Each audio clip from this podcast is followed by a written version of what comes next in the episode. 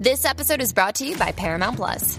Get in, loser! Mean Girls is now streaming on Paramount Plus. Join Katie Heron as she meets the plastics and Tina Fey's new twist on the modern classic. Get ready for more of the rumors, backstabbing, and jokes you loved from the original movie with some fetch surprises. Rated PG 13.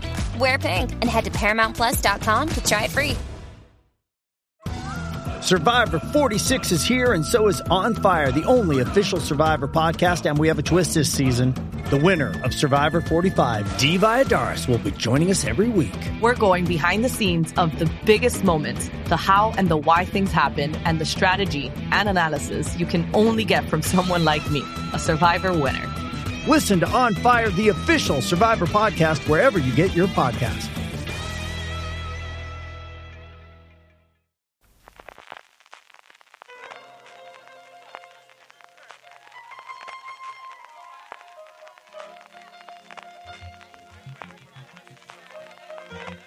Estás escuchando Fuera de Series con CJ Navas. Hola a todos y bienvenidos. Y os diría el nombre de esto, pero realmente no tengo ni la más remota idea. Esto es una paranoia que nos dio a Valentina y a mí. Hola Valentina. Hola. Hola, ¿qué tal? Que nos dio a Valentina y a mí porque nos juntamos en aquel momento tan bonito para hacer eh, Big Little Lies y dijimos, tenemos que juntarnos para hacer otra. Y dijimos, ¿de qué? De anatomía de Grey. O sea, Por que esto puede ser un Mac Grey, un Mac Shonda, un Mac lo que os dé la gana, pero vamos a analizar anatomía de Grey. O sea, si no os gusta anatomía de Grey, es mejor que salgáis corriendo, que salgáis corriendo, porque yo empecé y te dije, Valentina, pues le hacemos un revisionado. Y tú vas Sí. ahora mismo por la Por la eh, sexta. por la sexta. Y yo acabo de empezar la décima. O sea, Es bien. que O sea, va, va muy rápido, no te puedo seguir el ritmo.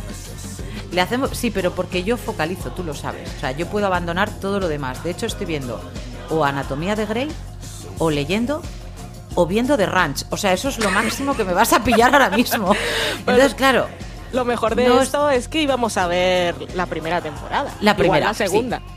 Sí, porque además, si dijéramos, bueno, es que nunca habéis visto Anatomía de Grey, exceptuando cuando se emitió. Venga, eso es mentira. O sea, se hace revisionado Anatomía de Grey de vez en cuando porque te atonta.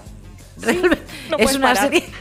Claro, sí, sí, es de pipas absolutamente. Entonces, ¿qué pasa? Que esta serie que nace en el año 2005, cuando la vimos por primera vez, que además yo recuerdo que a mí me convenció CJ, me dijo, creo que deberías verla, que a ti te gustaría. Yo ahí mm, se me abrieron las carnes, así te lo digo de claro, porque yo soy muy fan de urgencias Sí. y dije, no se puede comparar un charco con una fuente. Esto me parece un insulto a toda serie médica. Y me dijo, ¿pero la has visto? Dije, pues no. Pues yo que tú la empezaba. Y efectivamente sigue siendo un insulto a toda serie médica, Oh. pero, pero tiene ahí una de, de, de marujeo, de engan- un enganche que Urgencias, pese a ser mucho mejor serie, no engancha de esa manera. Porque Shonda Rhimes lo que tiene es el, eh, la clave para hacer que el- la gente se enganche a la absurdez más loca. Correcto. Absolutamente. Entonces, ya ahora visto, así a ojos vista y 13 años más tarde, podemos decir tranquilamente que lo que en algún momento hacíamos, oh, ahora decimos, ¿qué qué? Pero, pero, pero vamos a ver, o sea, esto no puede ser así. Entonces, vamos a empezar, vamos a hacer un revisionado desde la primera hasta la quinta temporada. Que es así ahí nos dura cuando- más. Claro, sí, porque eh, que íbamos a ir de una en una. O sea, quedaros con un canto en los dientes, que esto podría haber sido con cuentagotas. Pero vamos a ir de la primera a la quinta, así con, con afán.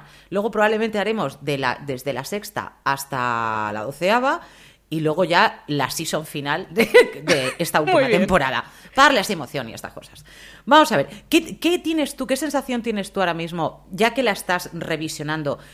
¿Qué cosas te llegan a la cabeza que dices, pero qué, pero en qué estaban pensando? ¿Pero cómo me se me ha ocurrido a mí engancharme a esto? Porque parece una obra de teatro, Valentina.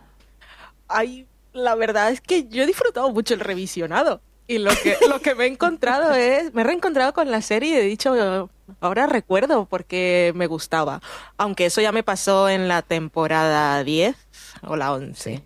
Bueno, en la no me acuerdo ahora, bueno, cuando la revisionemos lo sabremos. Cuando hilan una cosa del carrusel y de la madre, que fue una temporada maravillosa, me volví a enganchar locamente a Anatomía de Grey y a verla cada viernes, los episodios. Y ahora, la verdad es que los, las tres primeras temporadas, esta es la tercera vez que las veo, porque hace un par de veranos o así, dije, voy a, ah, precisamente después de aquella temporada buena, dije, voy a ver la primera temporada de Grey otra vez. Y entonces vi la primera, vi la segunda y vi la tercera. Y aquí estoy otra vez sin saltarme ningún episodio. Y a mí la verdad es que me gusta mucho porque tiene de todo. Tiene casos médicos esos cuántas formas de morir por las que no quiero pasar. Luego tiene todos los líos de romance. hay una cosa que dice Cali en, en, un episodio, que es la definición perfecta de la serie, que dice que son como estudiantes de instituto en, en un quirófano y, y con, con, armas, con instrumentos. Y, es verdad, porque como pasan todo, realmente pasan todo el tiempo, todos, todas las horas de vida dentro del hospital, pues no se pueden relacionar con nadie más que con ellos y por eso pues pasa lo que pasa. Y, y, eso, pues tiene romance, tiene humor. Siempre me gusta cuando suena la musiquita y ya sabes las tonterías que, que, van a pasar. Y bueno, y dramas y líos. Y luego tiene idas de olla muy locas, que ya llegaremos, por ejemplo, a la quinta temporada. Sí, sí, sí. Eh, Esa ya es. Pero yo la verdad es que disfruto mucho con Grey. Ahora, yo tampoco tengo para comparar porque yo fan de urgencias no soy. Yo creo que solo llegué a ver dos temporadas que era más drama para mí. Yo luego series médicas creo que solo he visto esta y House, así que tampoco puedo comparar mucho. Pero no. todo el rollo de como ver Dawson crece, pero un poco mayores y en hospital. Eso es lo que tiene. Hombre, si no sigues dramas médicos, desde luego, a día de hoy, casi todas las series médicas que están echando, porque hay un montón, o sea, es que no hay una que se libre. Y aún así a mí me parecen pocas, ¿eh? Pero porque yo las sigo absolutamente todas, no me pierdo una. Pero sí, si bien es cierto que, que Shonda Rhimes en este caso, que no urgencias, fíjate, hace un antes y un después en este sentido, porque todas las series médicas a partir de ahora se convierten eh, básicamente en un culebrón en el que tienen, pues eso, instrumental médico para trabajar con él, pero realmente es un culebrón. Quizás la, la, serie médica que más se podría parecer o que más se podría hacer una analogía con lo que ha sido Urgencias, que tenía su parte de culebrón, pero no tan fuerte como la tiene, como la tiene Anatomía de Grey, es la que están echando que es... Em, Code Black. Pero aún así es una serie tan descabalada que es que ni siquiera puede parecerse a urgencias. Es muy difícil que una serie se pueda llegar a parecer o pueda estar al ritmo de urgencias en ese sentido. Ahora, de Anatomía de Grey hay muchas que la copian, pero para copiar hay que tener mm, tendrían que hacer algo todavía mejor que esto. Y es muy complicado. Porque Shonda Rhimes, aparte de todo el marujeo que pueda llevar, cuida muchísimo los actores, los personajes, la música, mm, tiene, las tramas tienen armonía. Pese a que pueden ser súper locas, pero tú dices, pues fíjate, va a tener. Aquí le podemos sacar una puntada de algún lado. Que no pasa nada. Es decir, la primera temporada fue una toma de contacto. Una toma de contacto en el que entran a saco todos los personajes, pero los definen muy bien. Sí, además es una temporada en que los personajes regulares son pocos. Entonces lo mantienen todo más o menos. Luego leí, que eso no lo sabía, eh, en la Wikipedia, que es nuestro, nuestra guía de referencia. nuestro ABC, claro. Que en realidad los seis primeros episodios de la segunda temporada se escribieron y se rodaron pensando que formarían parte de la primera. Pero que luego la primera fue también de audiencia y cuando emitieron el. La primera es muy corta, son solo nueve episodios. Cuando emitieron el noveno estaban en un punto tan alto de audiencia y como quedaba más o menos en cliffhanger, decidieron cortarlo ahí. Pero en realidad. En realidad se acababa la temporada según la habían diseñado en el momento en el que Meredith hace el eh, Pick Me, Love Me y se va ah. al bar a ver si él, si él llega y te quedas ahí esperando a ver qué tal. Pues ese era el final de la primera temporada. Pero creo que es mejor cliffhanger en el que lo dejan. Sin ningún género de duda. Sí, Además, sorpresa. Sí, además creo que es la mejor frase que, que, se podría llegar a escuchar. Yo creo que Addison, cuando ella entra y le dice. Soy Addison Shepard y tú debes ser la que se está tirando a mi marido. Me parece de. O sea, y además ella va vestida tan estupenda, tan serena y como parecía Jessica Rabbit. O sea, es una cosa maravillosa. Es como. ¡Dios! Es, es espectacular. Ella es espectacular. Lo es. Sí, sí, porque además es una mujer que, fíjate, a mí no es una actriz que me guste para hacer drama, creo que es muy buena para hacer comedia. Creo que es francamente buena para hacer comedia. Sin embargo, esa es la frase que la catapulta para poder hacer un drama. Ya no puede hacer nada más, déjalo, ya está, hasta ahí te retiras, te vas. y no pasa nada. De hecho, no llores nunca porque se te da muy mal llorar. O sea, no debes hacer nada de eso, pero eso sí, Reírte, hija, lo puedes hacer todas las veces que quieras. Hacer el ganso todas las que quieras. Una chica que realmente la comedia le encaja y le encaja mucho. Pero esa primera temporada y ese final de primera temporada, yo creo que ni siquiera con el cliffhanger en el que em, a quién va a elegir de las dos, creo que es mucho mejor ese. Sí, sí, sí. Vamos, vamos, tú eres aquí la asquerosísima que se está ventilando a mi marido y hola, ¿qué tal? ¿Cómo estás? ¿Sabes? Me parece una llegada soberbia. Y además la frase del de lo siento, lo siento muchísimo, lo siento tanto. Y, el otro, y la otra se queda como diciendo, vale, que, siente. ¿Sabes? Cara de pichona. Porque esta mujer, hay algo que decir que es que. Em, la protagonista, Meredith Grey en este caso, por ejemplo, tú, yo sé que tú odias a, Derek. Mucho, con toda yo mi durante mucho tiempo he odiado a, Meredith. ¿Por qué? Porque creo que realmente necesita un psiquiatra todo el día en el bolso. Porque está, de la, está completamente de la olla, es una mujer bipolar. Pero tú sabes las cosas, los dramas que le han pasado a Meredith, es que sorprende. Y cuando le dan la oportunidad de irse de allí, no se va. Soloca. O sea, si sabe perfectamente que eso es, está metida dentro de un agujero negro donde todos van a morir.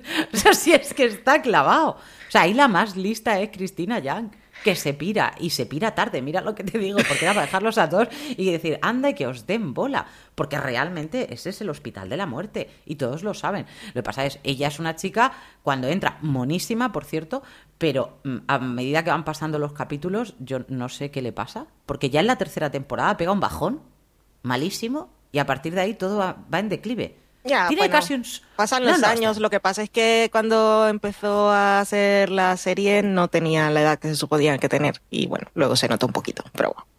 Yo, yo, era muy fan de ella, de lo monísima que era, pero de verdad que es que cada vez... En mi casa eso se llama ir en trapina, ¿vale? Y es que siempre tiene pinta de ir sucia. No lo puede evitar. O sea, siempre, de verdad, tiene pinta, tiene pinta de que necesita un lavaico. Así, agüica y jabón que no le vendría absolutamente nada mal. Vamos a ver, esa primera temporada, lo que más te cautivó, el personaje que más te cautiva a ti, ¿cuál fue? A mí, Cristina, y, para mí la relación de Meredith y Cristina eh, lo fue todo hasta que Cristina se fue. Eh, y ellas dos me, lo mantenían todo en marcha. Y bueno, es que Cristina me encantaba y, y Bailey también. Eh, porque los lleva a todos así al margen y además siempre tiene salidas muy locas, tiene frases de esas que te gustarían decir y me encanta siempre la frase cuando comienza la gente a contarle cosas y ella dice, tengo cara de que, te estoy invitando a que me cuentes tu vida, no. Y se gira así como es toda pequeñita y se va, me encanta. Eran, ellas tres eran los personajes que, más me gustaban. Hay que decir que eh, la relación entre, entre Meredith y Young, ese que sea su persona, se crea casi desde el primer capítulo. Sí. No quizás del primero, pero casi desde el primer capítulo. Que eso es algo muy difícil de hacer, pero la, complicidad que tienen entre ellas dos, que no sé si en, la vida real luego pueden ser amigas o no ser amigas, ¿no? Pero creo que es algo que sí que traspasa la pantalla esa complicidad entre ellas, ese desamparo de cómo se miran ellas cuando alguien necesita algo que no le sobran palabras. Ahí sí, que sobran palabras. Me parece brutal. Igual que considero que mm, para otras cosas Meredith no es una actriz, bueno, Meredith, tú me has entendido, ¿no? Sí. Ellen Pompeo, no es, no es una actriz que, llegue a transmitir tanto, igual que Jan creo que sí que transmite más, fíjate lo que te digo, sí. pero cuando es entre ellas dos, entre ellas dos sí. Es como, eh, con ella surge la magia, pero por ejemplo, ella, eh, Ellen Pompeo en este caso, con, con Patrick Dempsey, chica, yo lo intento, él pone más cara de, eres el amor de mi vida y ella pone más cara de, sí, pero sigo sin saber besarte. Es que es imposible poder besar a Derek con esa boquita de asco que tiene. Han sido 12 temporadas, ¿qué fueron? 12 temporadas, ¿no? Hasta que él se fue, 11. Eh, ya, tampoco, se murió muy tarde para mí. Se muere muy tarde, efectivamente. Se fue muy tarde y no saben besarse el uno al otro. Es muy cutre. Mm. Ahora, él sí la sabe mirar, pero él, ella sabe mirarla a Jan. No sabe mirarle a él tampoco. Sí, no hacen falta las palabras entre ellas dos. Correcto. y, además sobran todos los demás. Eso me ha gustado siempre porque cuando se necesitan la una y la otra, cualquier hombre que esté por el camino. sí, sí, que se muera. Sí, y aún así, eh, sí que hay que decir que Cristina es en ese caso más adulta. Eh, Sí. El papel de Cristina Yang, eh, que luego lo podemos ver más ampliamente, yo creo que es el más duro de toda la serie, con diferencia. Sí, sí, sí. Con diferencia. Porque le han dado por todos los lados. Y eh, considerar que esa mujer es un robot ha hecho que ella tenga que pasar por más cosas que el resto de la gente. Sí. Y sin embargo, creo que no estaba tan valorada como se le valora más en ese caso a Meredith Grey cuando debería valorarse más a Cristina Yang. Pero esa es una opinión que yo soy muy fan de Jan forever and ever. Yo soy Y muy así. fan de Meredith, pero también porque mucha gente la odia y yo siempre tiendo a ir con mis mujeres protagonistas, que son odiadas por los demás, pero Ah, bueno, entonces fan bien. de Cristina hasta la muerte. Y aún sigo Hay esperando que algún día vuelva. Yo, yo, yo, yo quiero que vuelva, obviamente. pero, Claro, eso tiene que haber un reencuentro, aunque sea ahí de soslayo. La primera temporada podemos decir que mm, también se rompe un poco la inocencia, porque hay una parte que luego lo sacan más adelante en otros capítulos, no sé, pues creo que es en la décima o en la novena temporada, que es la parte del abuso de poder. Sí. O, el- o el de la admiración profunda, ¿no? Porque al fin y al cabo en ese momento es, em, a ti te gusta, puedes estar colada por tu profesor, sí bien, hasta que mm, llega la cruda realidad y te dice, vamos a ver, te lleva 10 años y te va a romper por la mitad. En todos los sentidos. Claro, porque tú lo vas a tener dentro de un quirófano, te va a tener que estar enseñando, pero como se lo lleve al terreno personal, te va a destrozar la carrera. Sí. Así una y otra vez, y una y otra vez. ¿Qué es lo que pasa? Que mm, llega un momento en el que puedes decir, estaban enamorados. Mm, Bueno, bien, igual que le pasó a Cristina con. Bueno, porque Cristina es, es lo más. O sea, ella siempre se, cosa- se coja al que tiene más poder de todos. El que más le interesa de todos. Que lo hace muy, muy bien. Pero claro, siempre acaba destrozada Sí. siempre acaba reventada. Y eso es algo que hasta que no pasan 10 temporadas no se penaliza, como si dijéramos. Y ahora sí se penaliza de costado, ¿vale? Pero, pero no se penaliza. Son chicas que entraban muy, muy jovencitas y se supone que le llevan 6 años por delante o 7 años en estudios, o 8 o 10. Sí, sí, sí, sí, sí. Es total, total abuso de poder. Claro, claro, claro. Entonces, mm, creo que sí que es cierto que eh, esa relación de, de- de admiración está muy bien hecha. Está muy, muy bien hecha. Shonda Rhimes además nos da pistas, nos dice cosas que esto yo me quedé muy loca y me tomé nota porque de hecho he traído apuntes hasta... cuéntame, cuéntame. Sí, porque te avisa en las primeras temporadas que puede haber accidentes muy graves, tiroteos, bombas, que se estrelle Sí. un avión. O sea, y tú dices, tú me lo estás avisando ya. O sea, tú estás viendo tu futuro y te lo está contando tranquilamente. O sea, ella es... te- en, el, en, en el primer capítulo ya habla del Harper Avery.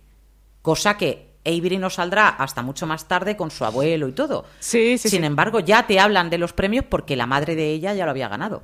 Entonces, ne- son cosas que luego Shonda bailando y va diciendo, fíjate, si saco yo ahora aquí a un Avery, ¿sabes? y me lo traigo al hospital. La veo maquinando. ¿Entiendes lo que te quiero decir? La veo ahí centrada. Luego, por otra parte, Karef no formaba parte del equipo en la primera temporada. No, no, no, porque claro, él, él ni siquiera estaba asignado a, a Bailey, no me acordaba, me di cuenta, ni siquiera lo recuerdo de la segunda vez que vi la primera temporada, y ahora sí, él, sobre todo en los primeros episodios, él, él estaba aparte. Claro. Y era, era el malo porque es el que hum- intenta humillar a Izzy poniendo las fotos de cuando era modelo y luego ella les ha- el- es uno de los grandes momentos de Izzy que dice, vale, sí, pero yo no tengo deudas, ya yo he pagado todo Sí, sí. el crédito de estudiante y tú a ver qué haces. Sí, sí, porque además tiene que ser una pasta, porque por lo que dicen, hasta que luego no estás muchísimo más tiempo trabajando, no puedes llegar a pagar todo eso. O sea, es una barbaridad. Entonces, yo creo que el personaje de Easy también. eh, eh, a mí ella me gustaba, ¿eh? Ojo. Sí, sí, yo sí. Soy, yo soy defensora de Easy. Creo que Sí. Easy le daba alegría, quizás. Sí. Podríamos decir, normalidad a todo.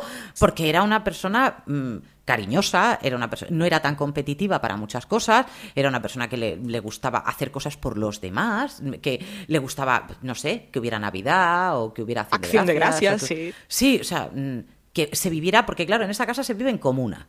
Eso ya lo aceptas o no lo aceptas. Es una comuna hippie y además ella, luego Meredith Grey se va y la comuna hippie continúa. O sea, Sí. aquí el cuarto de baño se abre como se puede abrir perfectamente la nevera. O sea, no hay ningún tipo de problema, pero, pero a ella le gusta. Le gusta vivir en esa comuna que yo... Eso si lo analizas, tú te imaginas a un tío ya hecho y derecho, recién divorciado, viviendo en una casa de estudiantes. Es que es que es muy tonto. Es idiota, es, es que es idiota.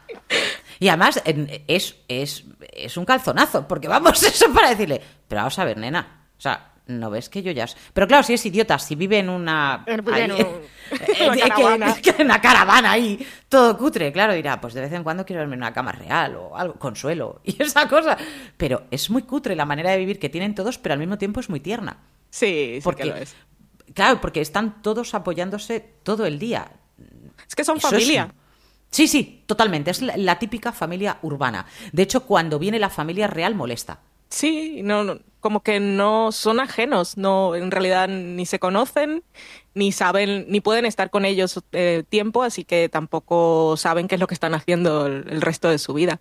Son gente. Son gente que va creciendo juntos, además, porque todos los de fuera ya no les da igual, entonces ellos están creciendo juntos, están evolucionando juntos, se están haciendo mayores juntos, ni más ni menos. Hay una, una frase que dice, que dice Grey, que dice, ¿cuándo nos, hemos hecho, ma- ¿cuándo nos hemos hecho mayores y cómo hacemos para que pare? sí, no, no, no va a parar. Claro, porque, porque claro, cada vez que se va haciendo mayor, peor lo está pasando. Y eso que en el momento ese era, pues, ahí me quiere, ahí no me quiere. Hija mía, si te van a hacer de todo. Sí, O sea, esos dramas eran no- los mínimos. Esto es una chorrada. Hay un capítulo, yo no sé si es el segundo o el tercer capítulo de la primera temporada, que es un caso que me parece perfecto como, como toque dramático, que es una chica que entra, la han violado, mm, bueno, la han intentado violar, ella se ha defendido con uñas y dientes y lleva los mismos zapatos que lleva Meredith. Sí, es el segundo episodio. Sí, a mí eso me pareció un- una... Me parece que cuando Shonda estaba en momento creativo. Sí, sí, sí. Es que la, Yo- la serie empieza fuerte. Sí, yo recuerdo, sí, sí. yo no la vi, no empecé a ver Grey cuando se estrenó, pero sí llegué a ver la primera temporada antes de que se estrenara la segunda y la vi rollo maratón. Y la verdad es que me sorprendió bastante. Me gustaban mucho los títulos de crédito, que luego los han dejado porque me parecía que definían muy bien la serie. La mezcla ahí de zapatos de tacón y luego el... Es que no sé cómo se llaman las cosas médicas y llevo años viendo Grey. El... el bueno, el líquido que sea que te ponen intravenoso cayendo y luego cae en una copa de martini y la musiquita, a mí me parecía genial. Pero em, eh, eso que empieza fuerte, pero el segundo caso ya, ya tenía cosas que contar, siempre ha tenido cosas que contar y siempre las ha contado Shonda. Tiene, tiene sus temas muy claros y, y a los que les quiere dar cabida y lo que quiere reivindicar y eso lo hace muy bien. Y hay, hay cosas que ha mantenido durante todos estos años, eh, independientemente de los personajes que vengan o vayan, porque aquí sí que le ha dado exactamente igual. Por ejemplo, si no hay solución, se baila. Sí, Y ¿qué se baila borracho. Sí, ¿qué. ¿qué vamos a hacer? Tequila y a bailar. ¿Por qué? P- ¿Podemos arreglarlo? No, pues vamos para allá. Y se baila. Entonces, eh, en- da igual si es con Cristina, da igual si es con, con Kepner, da igual con la que sea, pero el caso es que si algo no se puede solucionar, una coge, se emborracha y baila. Y eso han pasado las temporadas y sigue siendo igual. Lo es vuelve una a hacer ahora con... y, y la Claro. va transmitiendo a los que van Sí, sí, porque Meredith además es más divertida ella cuando bebe, todo hay que decirlo, porque Sí. a mí Meredith borracha es muy graciosa. Pero sí que es cierto que luego, conforme van llegando el resto de los personajes, que es una cosa que a mí, a mí no me gusta cuando hay nuevos personajes, yo lo admito, en ninguna serie. No lo puedo evitar. O sea, para eso soy, pues mira, como Meredith, ¿vale? O sea, que no le gusta que entren los nuevos, a mí tampoco me gusta. A mí cuando empezaron a entrar eh, la gente del otro hospital, por ejemplo, cuando se fusionan los hospitales, o cuando empiezan a entrar los nuevos, los nuevos internos, o cuando empieza... A mí todo eso me pone nerviosa. Tú fíjate la tontería. Pero a mí no me gusta, ¿por qué? Porque estoy a gusto, ¿sabes? Sí. Estoy cómoda, ya Estamos en los confianza. conozco. Claro, eso es como cuando conocemos. uno- Claro, uno se echa un novio nuevo y dices, "Buah, ahora te tengo que contar mi vida, sabes, tú- no te la sabes, no me apetece. Esto ya lo he Todo a la vez. antes. Claro, haberte enterado por alguien, no sé, no me apetece decirte absolutamente nada. Esto es lo mismo. Ahora, cuando llega uno y te pregunta, ¿y quién era George? Porque eso luego pasa. ¿Y quién era George? Y tú dices, ¿en serio? O sea, te voy a contar. Pues mira, está fatal de lo suyo. Y salvó a una y se murió. claro, es que. Claro, ¿y qué, ¿y qué te importa a ti? ¿Que tú lo has vivido? No, pues ya está. Entonces, claro, toda esa parte en la que entran personajes nuevos y con Shonda Rhimes o entran nuevos, o si no se acaba la serie, porque se los va cargando así como si no hubiera un Sí. mañana. Entonces, claro, A mí me, me incomoda, pero sí que es cierto, tengo que decir, que después, una vez pasado el tiempo, agradeces que hayan entrado esos personajes nuevos. Lo agradeces. Sí, bueno, y se mantienen los que funcionan, porque en la Correcto. temporada entran un montón de internos que yo no me aprendí ningún nombre, solo quedó Lexi de esas, los demás no Sí. son nadie. Y en la sexta estoy justo, el episodio que vi ahora antes de grabar, eh, estoy en el segundo o en el tercero, no me acuerdo, es cuando eh, Weber anuncia que va a haber la fusión.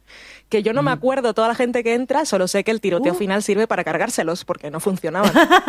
Sí, luego hacen un luego hacen un, un- un capítulo solamente en el que vuelven otra vez los dos que han muerto, ¿vale? Pero sí, que es además muy cutre. Pero el que murió me parece muy bien que muriera, todo hay que decirlo. Nos estamos adelantando, pero me parece muy bien que muriera porque ese chico me ponía especialmente nerviosa. Y la otra chica, pues ni me iba ni me venía. Pero sí que es cierto que se han quedado los que los que compensaban. Mm, En esa fusión ahí hay un follón de gente que luego dices, ¿y dónde se han ido luego los demás? O sea, los tiraron a más de la mitad de la plantilla, porque se han quedado tres, ¿sabes? Entonces es un poquito cutre, pero bueno, bien. Yo entiendo que tienen que hacer cosas nuevas, tienen que intentar trabajar con, con temas que podrían ser realmente el, el fusionarse con un hospital o con tal, son cosas que pueden pasar. Y claro, va entrando plantilla nueva, en los hospitales pasa continuamente. No podemos quedarnos siempre con los que están. Pero a mí me gustan los que están, los originales. Y si tuviera poder, volvería a los originales. Sí, volveríamos a Cristina sobre todo. Cristina, sobre todo. Por cierto, Cristina tiene muy buen ojo, todo hay que decirlo, con los hombres tiene muy buen ojo la mujer.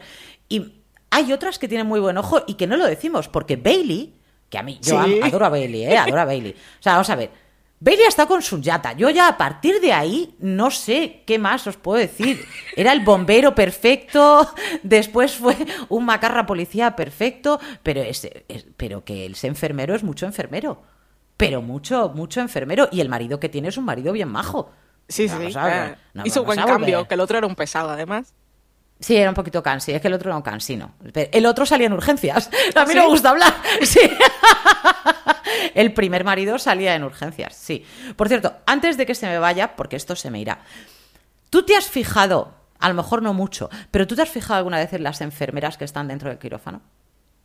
No, la primera vez que me fijé en una enfermera fue en Rose, porque le pusieron nombre. Claro. Pero, Pero nunca no. te has firmado, eh, nunca te has fijado en la enfermera mayor. Eh, no. Por favor, tienes que fijarte. En la enfermera mayor puedes poner el primer capítulo y puedes poner seguro que el último. Y mira que estoy, te lo estoy diciendo a la siempre de la está. Si entran en un quirófano, ahí está esa señora, que probablemente tenía 100 años cuando empezó la serie. Y ahora tendrá 100 otra vez, porque estoy convencida que ha hecho un pacto con el diablo. Es una máquina. Solamente mira como diciendo, sí, totalmente de acuerdo. pues me fijaré. Nunca me he Muy bien. fijado, ¿no? Una mujer muy mayor, asiática, estupendísima. Yo la adoro. Quiero que lo sepas que soy muy fan de que la enfermera eterna exista. Eso también. Igual que no soy fan de los cambios de pelo de los hombres, porque se los ponen de colores especialmente extraños, pero bueno, vale. Entonces tenemos una primera temporada que acaba con una maravillosa Addison entrando por la puerta y junto con ella entrará Dios. Así de claro. Sí. Así de claro. Además, entra Dios abriendo una puerta con vapor. Sí, porque es Stevie. ¡Claro! Y además es que si te das Shonda ahí lo hace fantástico, porque le llaman Max Timmy, pe- pero es que cada vez que está en una habitación hay vapor. Sí, pero es que aparte es un personaje, a mí, a mí es uno de los que más me gusta también, porque es súper divertido, es buen amigo también. Sí. la relación con Cali es estupenda y cuando está con alguien está, luego con- cuando está con Letzi mola, pero, pero es que aparte de que disfruto viéndolo, eh, Sí, sí, claro. también le da vidilla a las escenas y siempre te hace, no sé, a mí siempre me hace reír, no sé si es porque es tan guapo, pero no, creo que tiene algo más. No, porque además tampoco es tan buen actor, ¿sabes? O sea, no lo es. Te diría que sí, pero yo que soy muy fan de Eric Dane, y no un poco, o sea, me postro a los pies, lo que haga falta. Pero yo no he visto ni siquiera la serie que está haciendo, porque sé que es mal actor, ¿vale? Y he visto, No, yo he tampoco lo visto, he visto fuera. un capítulo y dije, pues nada, ¿qué le vamos a hacer? Aquí te has... Y mira que es de, mm, ¿cómo se dice esto? De, mm, de marines y tal. Me da igual. O sea, pues estupendo por ti. Me alegro un montón. Guapísimo. Ole, te veré en una revista. Además, Pero la serie es... muy consciente de su estimidad porque Sí, sí, lo sí. ponen siempre sin camiseta rollo. Estamos en la antigua CW, que ya ahora no lo es tanto, ese rollo de, poner a los chicos sin camiseta, pero a Max Timmy sí. Sí, pero es que Max Timmy lo que sí le daba, esto es impepinable, es decir, tenemos por una parte la gente dramática de esa serie, que hay muchos, o sea, por donde mires, hay Sí. un montón. Hay buenos actores, porque hay muy buenos actores. Desde mi punto de vista, Younger es, es muy buena actriz, pero eh, la que hace de Calliope todavía me parece mejor Sí, actriz. sí, sí. Cali me parece una actriz fantástica. Creo que Karef no debería reírse nunca es verdad. como concepto porque es extraño verle reír, ríe mal, es un tío que ríe mal, igual que eh, la rubia, que ahora no me acuerdo cómo se llama. Arizona. em, Arizona, creo que es una chica que debería estar riéndose todo el día. Cada Ay, uno tiene su movida. Ilumina Vale. todo cuando se ríe. Ilumina, sí, il- ilumina la habitación, la vida, lo que quiera. Ahora, Lexi y Eric Dane en este caso, que es eh, Mark, Lexi y Mark eran la pareja, el tándem perfecto, estuvieran juntos o estuvieran separados. Sí, Daba exactamente igual. dos. Divertidos, eran los divertidos. Hmm. Porque a falta de la ironía de Young, la, la inocencia, la- porque mm, Mark es un chaval, que eso lo dice muy bien la, la madre de Shepard, que dice, tú tienes que estar con una chica joven porque tu mente es de un tío de 15 años. Y es verdad. Sí. Entonces, claro, tiene la inocencia y la, y la chorrada de un chaval de 15 años. Y Lexi era em, eh, patosa y muy inteligente, pero muy graciosa, tímida, pero al mismo tiempo se envalentonaba. Y de- este tipo de cosas hacía que fuera mm, una niña encantadora y daba gusto verla trabajar. Es que Sí. daba gusto, además lo hace muy, muy bien. Y junto con Mark era un, un binomio perfecto. De hecho, por ejemplo, Kepner me parece que ha intentado sustituir en alguna manera la parte de inocencia y chorrada que traía Lexi. Sí, sí, puede ser. Porque no, pues ya quién, si no, ¿quién la cubre? A ver. Nadie. sí, eh, Una Claro, muerte es terrible. Es una muerte terrible, totalmente. Es una muerte horrorosa. Pero, y Eric Dane, pues otra muerte horrorosa. Que, y encima murió cuando tenía mal el pelo. Que eso también es duro para mí. ¡Qué tragedia! ¿Vale? Yo iba una tragedia ahí no con que se hubieran acuerdo de teñido. su pelo en el momento de la muerte, estaré atenta. Por- porque se lo tiñen. Ya. Es que es. o que- ¿Por qué? No, hay cosas que no. Esa segunda temporada es la temporada en la que se acentúa más la historia del matrimonio, que Shepard intenta estar más con Addison, pero al mismo tiempo un follón de ascensor para arriba y para abajo con Meredith. es un que yo no pesado y sé. es un acosador porque no les deja la vida en paz a ninguna de las dos. Totalmente de acuerdo. Pero creo que realmente la otra pareja, los que, los que son líderes también, y además yo adoraba esa relación, era la de Young y Burke. Sí. Porque eran el agua y el aceite. Sí, es que es que era. una cosa, ella tan desordenada, tan, tan trepa, tan el otro tan correcto, todo puesto en su sitio, tan limpico, tan, tan Sí, caballero, cuando tan empiezan a vivir juntos es muy gracioso. O cuando él va, cuando ella lo lleva a su apartamento y dice, yo vivo así. No Sí. lavo la ropa interior, la compro. Una vez tuve una mujer que venía a hacer la limpieza y se fue llorando. Sí. Es que Yang es lo mejor de la vida. Yo es que de verdad me da mucha pena que se haya ido porque hay que reconocer que además Yang es una mujer que conquista, que los deja totalmente locos, conquista sin esfuerzo, eh, tiene mucha, mucha facilidad para que, para que el hombre realmente se quede muy clavado con ella en ese Sí. sentido. Es, eh, porque ella cede un terreno que Meredith no cede. No cede. O sea, Yang te va dejando muy poco a poco, pero cuando te deja, entra Te por deja, completo. sí. Sí, sin embargo, Meredith no, Meredith siempre se deja un espacio para Jan, por ejemplo. Porque ahí hay una parte dura cuando ella dice, yo es que tú eres mi persona, dice, ya, pero es que mi persona es él. Que está hablando en este caso de Sí. Han, ¿no? Pero mi persona es él, no eres tú. Me diciendo, es que yo tengo vida, ¿sabes? O sea, aparte- somos amigas, pero me gusta muchísimo estar con él. Intenta superarlo. Ella es mucho más madura, es un personaje eh, muy, muy difícil. Porque tiene que llevar a casi todos los demás al- detrás de ella, ¿no? Sí. Eh, tiene claridad de objetivos, es, es otra manera. Sí, desde que entra es la persona que tiene más claro lo que quiere, Sí, totalmente. Junto pero con Bailey. más que todos. Bueno, sí, y Bailey. Pero Hmm. los demás van por ahí viendo, a ver que unos con más talento que otros, con más ganas de trabajar que otros, pero se van encontrando el camino, pero ella lo tiene clarísimo y, y ese, ese rollo de competitividad de cuando lo ponen en- como parte graciosa también está muy bien. Sí. Como cuando hacen Total. humor porque descubren que alguien tiene un tumor y van a poder operar y esas cosas. que Es, es humor negro total, pero la serie en ese lado tiene su encanto. La segunda temporada, ahora que las he visto, es que he flipado con lo buena que es. Con, es una temporada claro, como tenía cinco o seis episodios que tenían que ser de la otra, son como 27. O sea, es Sí. una, una serie de network de 27 episodios y, y, bueno, yo la he visto ahora en maratón, pero viendo semana a semana, yo creo que también, porque pasan cosas. Es la temporada en la que pasan más cosas. Está el episodio de la bomba. Eh, Sí. Luego, eh, eh, bueno, el episodio de la bomba, Bailey de parto, el marido que ha tenido el accidente y, y luego lo del final con Izzy y Denny, el rollo que montan. Y, Yo, de todas y maneras- Bu- Burke también, que, que llega cuando piensas que todo el drama va a ser Denny y Burke aparece eh, tiroteado en la calle. Madre mía. Sí, sí, no, es un sin Dios. O sea, esa temporada es un absoluto sin Dios. También hay que decir que mm, Burke, por ejemplo, es un personaje que tenía mucho, mucho, mucho poder en, Sí. en su momento y que luego se, se va apagando, pues por, hubo mucha controversia con él y toda la historia, ¿no? Sí, tuvo pero realmente Burke, pero Burke es un, un personaje que tenía un papel especialmente bueno. Especialmente bueno. Cuando es disparado, o sea, el, el hecho de la recuperación de él y la posición que toma Yang, por ejemplo, para la recuperación, cómo se aleja en vez de acercarse, ese tipo de cosas, me parece, me parece brutal. Luego, el que tenga un hijo, a mí esto lo de los hijos, vamos a dejar una cosa clara. Los niños en Anatomía Grey no existen. No.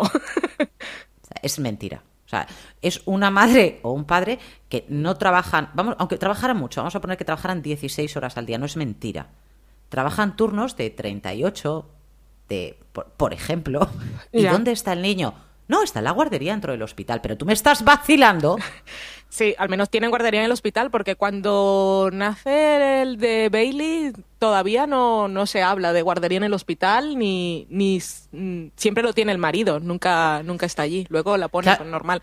Pero es que la, la maternidad en, y la, bueno, los niños en Anatomía de Grey es el momento del parto Y ya. y luego algún drama en casa y de vez en cuando te recuerdan que existe. Que existen, porque en esta última temporada ya los niños no existen. Por ejemplo, en la última temporada que hemos visto, los niños no existen. Dice, pero viven en esa casa. Eh, no. O sea, los niños se los ha llevado alguien. Probablemente se lo haya llevado Jeffrey Dean Morgan, porque son fantasmas. O sea, ¿qué me estás contando? Los niños ahí no sirven para nada. Claro, es una cosa. Aparte, mm, Jan, que es una de las que tiene más claro que no va a tener niños y además ya no sabe cómo decir que no quiero tener niños. De hecho, aborta dos veces. Es- Sí, es sí, que, sí. o sea, ¿qué más quieres que te.? Uno porque lo pierde porque es un, un embarazo extrauterino, pero el otro lo aborta ella con sus dos narices y dice: Vamos a ver. Es maravillosamente abrumadora y políticamente incorrecta, pero mm, ¿dónde está el problema? Que no lo quiere. Para ¿No lo quiere? Vamos a ver. Para cuidarlos como lo estás cuidando tú. Es que, lo, que lo está cuidando la que, la que trabaja aquí. O sea, si no los vas a ver. No los vas a ver. ¿Para qué quiere un niño? Ella no quiere mm, dejar su carrera por tener un niño, porque los niños le gustan de lejos. Bastante de lejos. De- claro, les tiene cariño, bien, si es de otro, si es mío, no. O no Cinco tiene problema. minutos. Correcto, y además, fíjate que ella encaja luego muy bien a la hora de hablar con los niños, no tiene problema porque empatiza con ellos. Y porque no les habla como si fueran tontos. Los trata Por como ejemplo. personas. Por ejemplo. Entonces se puede Entonces, comunicar bien con ellos.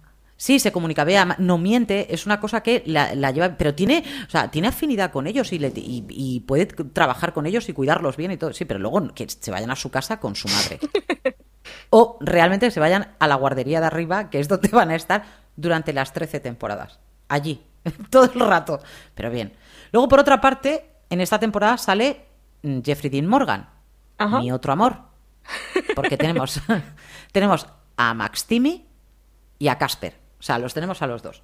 Pero Jeffrey Dean Morgan. Casper. Es, Casper es, un es el fantasmita. En, Pero es- en Latinoamérica es Gasparín. ¿Qué me estás contando? Sí, sí, sí. Pero suena mejor Casper, ¿a que sí? Sobre todo si estás hablando de Jeffrey Dean Morgan, Gasparín suena mal. Sí, que suena así un poquito raro, ¿no?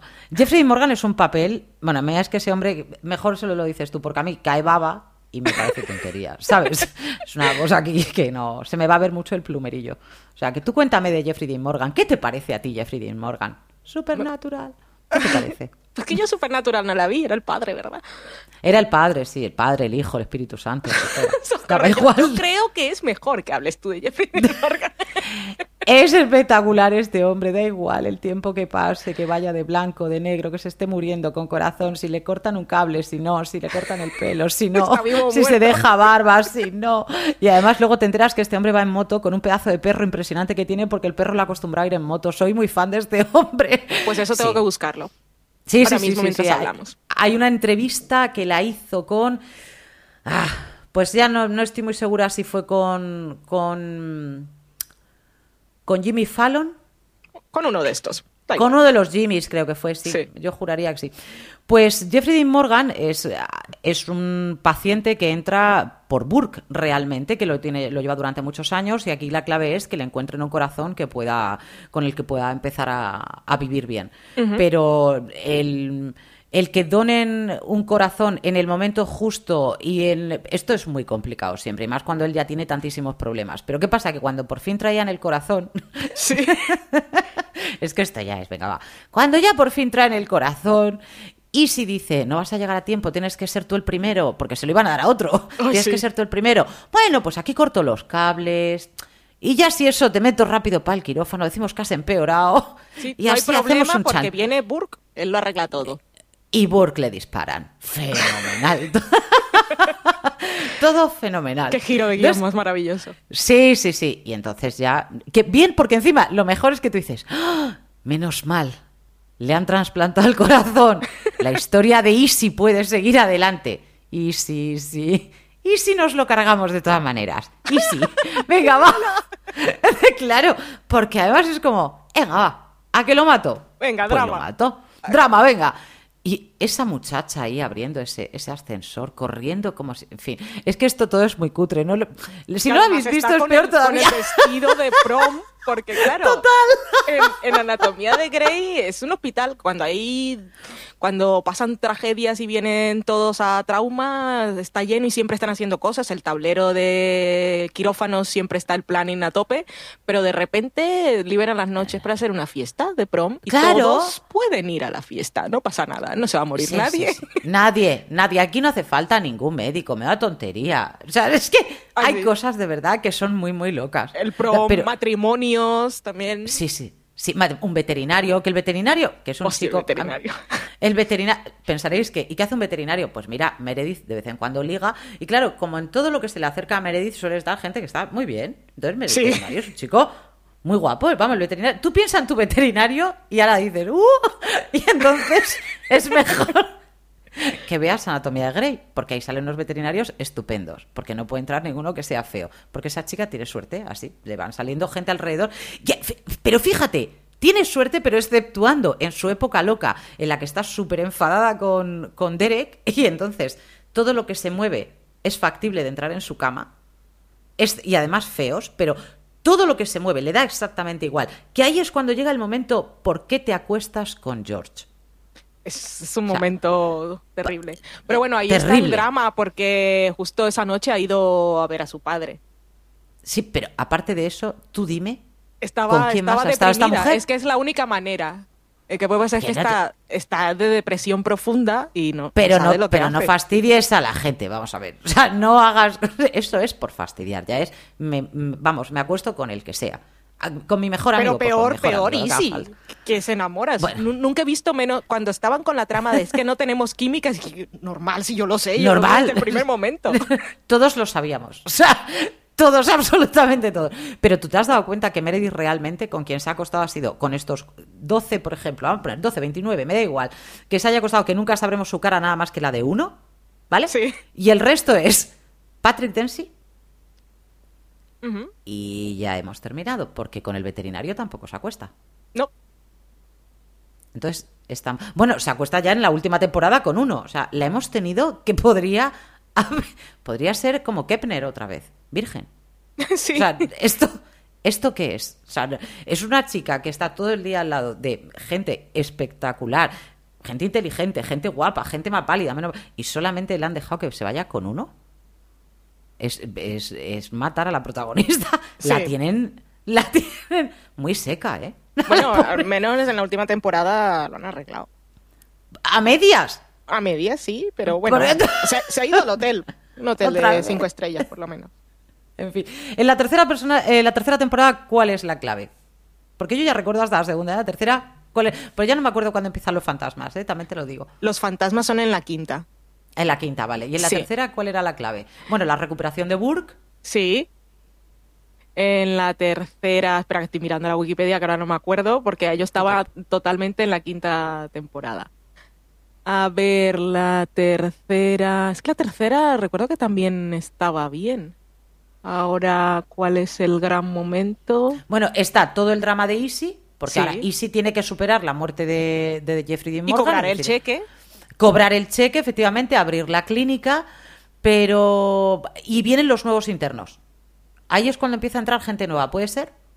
Yo creo que es en la cuarta. Sí. Sí, que es que ellos ya pasan a, a ser jefes. Residentes. Sí, eh, bueno, sí, residentes y entonces tienen, son, son sus propios Baileys. Ay, pero yo creí que esa era en la tercera. Fíjate lo que te digo.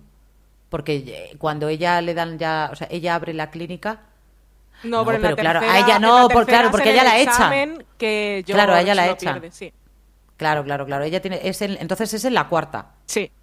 En la cuarta ya es cuando La tercera que- temporada, ya, ya sé cuál es la tercera temporada. La tercera temporada es... eh, bueno, yo el matrimonio de. Cristina.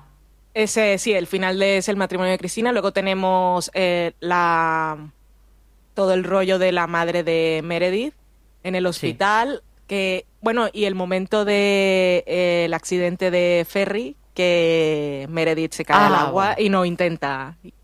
No, no lucha por sobrevivir. Luego tiene el, el, ¿Ese es el- ese momento es la ese tercera? limbo. Sí, que justo Ese- cuando por fin decide volver, después de haberse encontrado con todos los fantasmas, eh, se encuentra con su madre. Entonces no- Sí. nos enteramos que su madre ha muerto y luego tenemos a, a Meredith de depresión y visitando a la, a la psiquiatra, que no recordaba yo, que el otro día hablábamos de Big Little Lies, de lo buena que era esa psiquiatra, y la Sí. de Anatomía de Grey tampoco se queda atrás.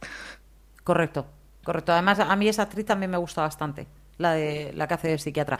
Si bien es cierto que, por ejemplo, una de las cosas que a mí es una de las escenas que se me quedó muy grabada, igual que me hablas del, del capítulo en el que ella no pelea realmente por, por, por salir a la superficie, que ahí la, la tortura en este caso que, que lleva tu amigo, porque vamos a llamarlo así, tu amigo, No es mi eh, amigo. la tortura que lleva es, ella sabe nadar. Ella sabe nadar. ¿Qué, qué ha pasado? O sea, ¿Cómo es posible que ella no haya salido fuera? Es porque no le ha dado la gana, porque ella sabe nadar. Y él, entonces es la desesperación de él de creer que ella se va a suicidar una y otra vez y una y otra vez, que eso tiene que ser una sensación horrorosísima. Pero Vivir tampoco intenta ayudar, ¿eh? Y luego No, no. hay un momento en la tercera temporada que ahí fue cuando empecé a, a- a tomar notas de verdad, que yo dije, es que po- por, eso te odio. Porque ella está pasando por ese momento. Se ha muerto, se ha muerto su madre y le ha pasado lo que le ha pasado y bueno, y tiene depresión, y todos lo sabemos, tú eres neurocirujano y aparte de mover el cerebro por fuera, pues también podrías intentar entender sus mecanismos. Y luego tiene un momento que, claro, hacia el final aparece el personaje de Lexi, que se lo encuentra en el bar, así como se encontró Sí. a Meredith en la primera noche también. Sí. Y él eh, va donde Meredith y le dice, es que lo mejor que me ha pasado eh, estos días es ah, que una chica intentó ligar conmigo y aunque no me fui, eso, eso me alegró. Y dije, pero tu vida es una puta mierda, o sea, en vez de preocuparte por otras cosas, estás diciéndole a una persona que deberías estar buscando formas de ayudar, diciendo, pues que, que estoy solo y lo mejor que Me me, ha han dado un pasado es que teléfono. ha ligado conmigo. Anda, vete por ahí. Y además A odio que- su pelo, que la gente siempre está diciendo que tiene pelazos. No es verdad, si tiene pelo de, de- de señor de, de los 40. Y no tiene frente. A mí él no es, no es un, un actor que me guste especialmente. No le tengo la manía que le tienes tú, ¿ves? Yo lo pero odio. tampoco es- pero no le tengo amor. O sea, ni le tengo la una ni le tengo la otra, ¿vale? Me parece que es, es un chaval anodino. Ni más ni menos. No me, Sí. no me aporta nada. Creo que mira, cuando mira, mira muy enamorado. Pero creo que también porque tiene cara bobo. Pero esa es una opinión muy personal, ¿vale? Pero sí que es cierto que es del... Yo, por ejemplo, a mí cuando creo que remonta en este caso Derek, es eh, cuando Derek intenta ayudar a Cristina. Todo lo que no intentó ayudar a Meredith, intenta Hmm. ayudar a Cristina. Sí. Yo creo que lo hace francamente bien, porque es el único que le da espacio. Me encanta cuando se sientan a hablar de la casa por no hablar de cualquier otra cosa y se quedan tan tranquilos, o se la lleva de pesca, o se... Mm, esa relación que luego a partir de ahí ellos dos tienen, a mí me gustó mucho. A mí ese momento. Pero ya está, o sea, me parece que es un personaje que no me aporta nada más. Se supone que es la estrella dentro del hospital, pero a mí me parece que es un, un hombre bastante mm, pagado de sí mismo y luego cobarde para otras cosas. Sí, sí, sí, Vale. tiene mucho ego y, y es, es muy cobarde, es verdad. Y, y no sé, siempre, siempre tiene, siempre tiene que gritar y se cree, se cree muy poderoso, pero en fin, es que yo no puedo con él, de verdad es que lo odio tanto. Es, es que no tiene, no tiene encanto tampoco. Pero es, insisto, que esto es, o sea, es una cosa nuestra que le podemos dejar aquí hecho polvo y ese chaval no vuelve a actuar en su vida. O sea, como lo cogemos, lo destrozamos. Pero, eh, por ejemplo, una cosa que no, no se nos puede olvidar es que en ese matrimonio, por ejemplo, cuando se iba a casar Jan, que al final Sí. la boda de Cristina fue un desastre, yo creo que es una de las escenas. A mí es una escena que me emocionó cuando ella pide que le arranquen el vestido. Sí, es, lo que yo más recordaba. No, no recuerdo que mientras estaba avanzando los episodios sabía Mm.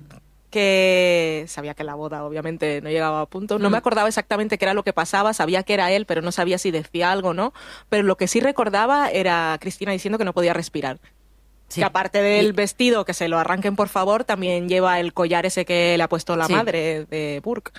Sí, y sin sí. cejas. O sea, lo lleva todo Oh, la sí, pobre. sí, sí, ¿sabes? qué- qué- qué tragedia. Pero, sí, pero es todo lo que todo lo que ella, como luego ella se lo llega a explicar a su siguiente pareja, que es a Han, Sí. eh, como le dice, es que yo me perdí en esa relación por estar con la otra persona, por querer ser igual, Sí. que- o sea, por ser lo que él me estaba pidiendo ser y yo no me quiero volver a perder en una relación. Lo vuelve a hacer, ¿eh? Porque Mm. ella lo vuelve a hacer. Ella se vuelve, se pierde en todas las relaciones, deja, eh, quiere complacer a los demás a su manera, porque no sabe hacerlo de otra manera, pero ya es bastante. O sea, es que siendo ella es mucho lo que está ofreciendo, ¿no? Pero esa manera, eh, cómo se entienden ellas dos una vez más cuando ella le dice, eh, arránquemelo, no puedo respirar, no puedo respirar. O sea, es, es que eso tiene que ser porque es en ese momento y además la frase del final de soy libre. O sea, su, su movida no es me han dejado. ¿Sabes? Que sería lo normal. O sea, me han dejado muy tirada en un altar. No, no, no, no. O sea, me han dejado, no. Soy libre. Y es como, ¡oh, Dios mío, ya está, tengo pecho, puedo respirar, que se pudra el mundo ahora mismo. Es maravilloso. Esa sensación es maravillosa. Pero ella sigue queriendo a Burke. Sí, Ella no deja amor. de quererlo. Sí, sí, totalmente. Total- Fíjate que pasa el tiempo. en- sí que es cierto que yo creo que por Burke tenía amor, pero tenía sobre todo una mayor admiración, más que amor. Era Sí. admiración. Y por Owen creo que tiene más amor y menos admiración. Porque a ella le, le va la cirugía complicada, la cirugía fina, el- los trabajos limpios, Sí. el trabajo de, de minucioso. Y Owen es, Es- es otra cosa. es un carnicero. Claro, es un tío que, te- que te- vamos, está en trauma. O sea, no tiene nada que ver con un cardiólogo. Es, que Es un es- trauma es- y viene de la guerra. Correcto. Estaba son acostumbrado a solucionar las cosas en el campo como se pudiera rápidamente para atender a los que venían después. Totalmente, son dos personajes muy, muy diferentes. Owen no me acuerdo en qué temporada entra. ¿Es en, Creo- la, en la cuarta? Creo que es en la cuarta o en la quinta. Pero en la tercera aún pasa más cosas. En la tercera es, es cuando pasa lo de Easy y George, pero también que Cali y George se han casado, que esa es otro, otra relación que no se puede entender. Incomprensible, absurda, súper loca. Cali lo que pasa, por lo menos como yo la veo, Cali es una mujer tan, tan, tan apasionada. Eh, le da igual por lo que sea, va, ya sea el trabajo, ya sea amigos, ya sea marido, ya sea mujer, ya sea lo que sea, ella es apasionada, lo quiere, lo quiere todo a- sin fin, sin medida. ¿Qué pasa? Que se deja siempre expuesta a los demás. Entonces le pegan Sí. cada leñazo que la dejan destruida por completo, porque no tiene ninguna barrera, no tiene miedo a que le Gran haga- a la que personaje le lleguen a también. Sí, es, yo creo que es la mejor actriz, de, jun- quizás junto con Bailey, la mejor actriz de todo ese elenco. Y aparte canta. bueno, Sí, sí. ella es actriz Eh, de Broadway. Que también. lo he visto, ¿eh? Ah, ¿Cómo claro, ya tú has visto la octava.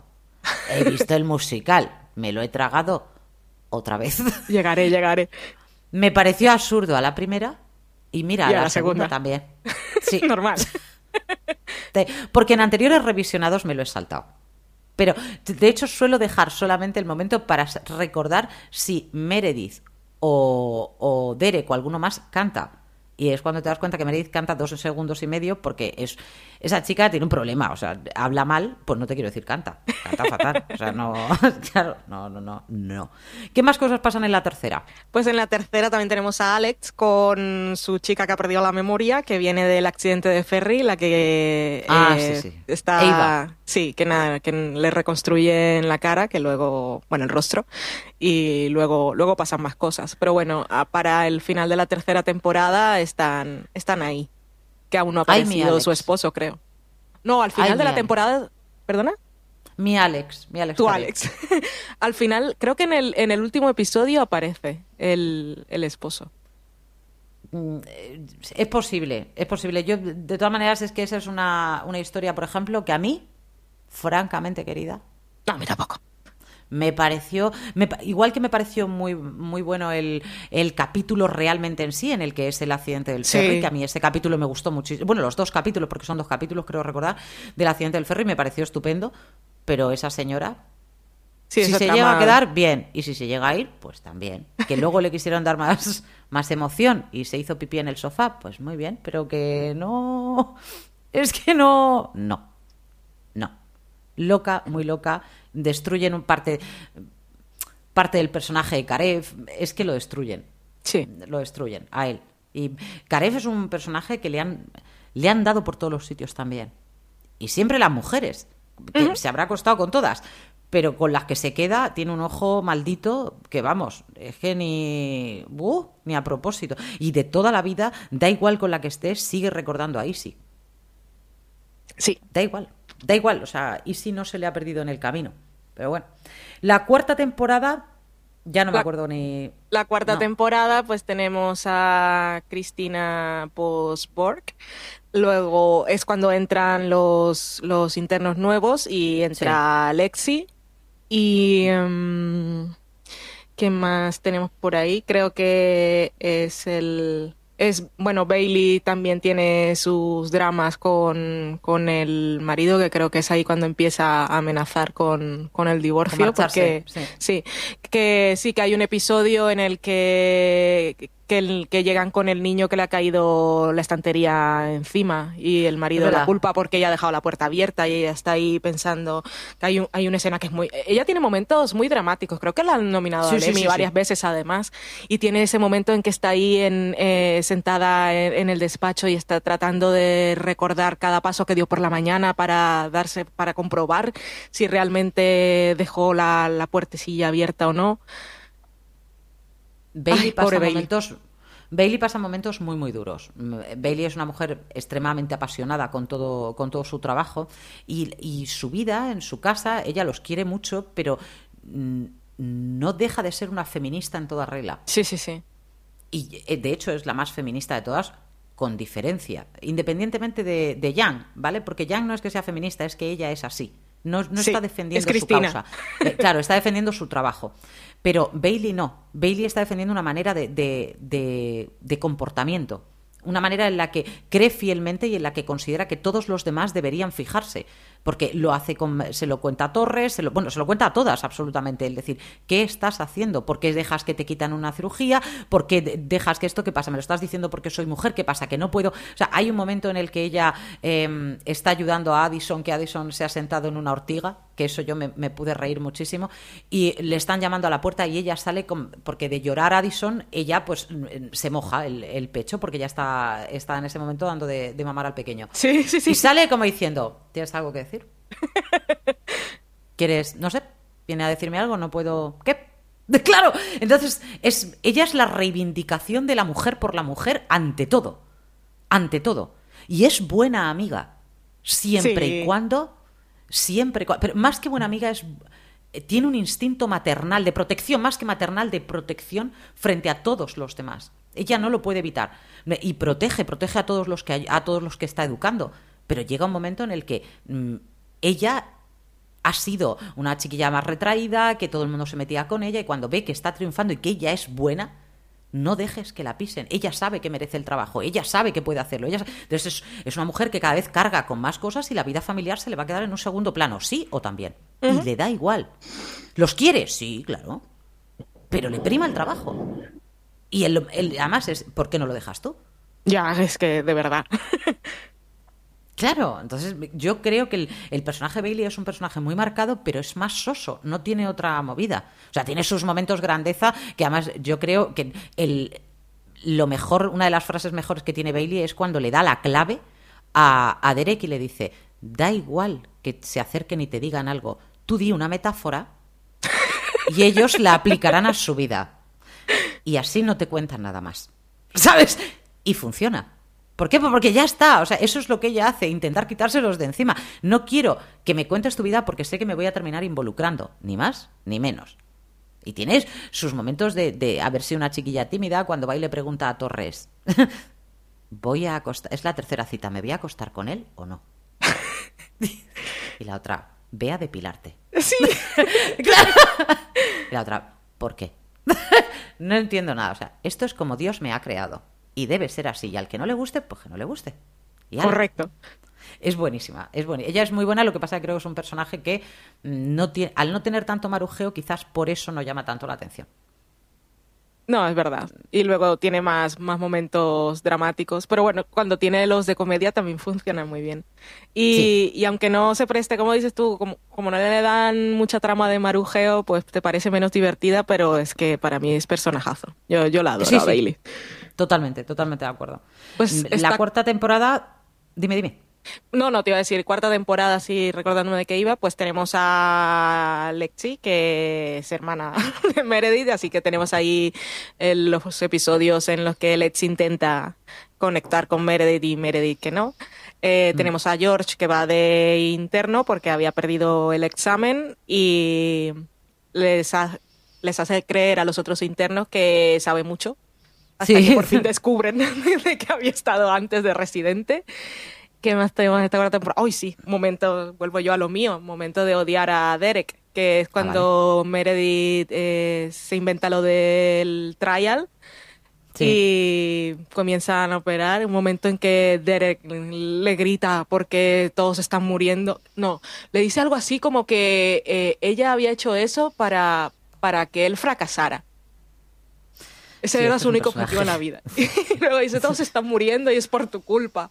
Para que luego la trama del trial acabe cuando le dan a él la portada y, y el estudio le pone en el estudio Shepard y luego no entiende por qué ella está enfadada, porque no ha tenido crédito cuando la idea fue suya. Y primero no lo entiende y segundo cuando ella se lo dice, él dice, pero es que no tengo por qué darte crédito porque tú, tú todavía estás aprendiendo. Y yo, es que te mato, de verdad. Menos mal que te han matado ya porque es que si no... sé que te vas a morir y esa es mi única esperanza y lo único que me mantiene aguantándote. Yo tengo ganas de llegar a la review en la que muere Derek solamente por oírte.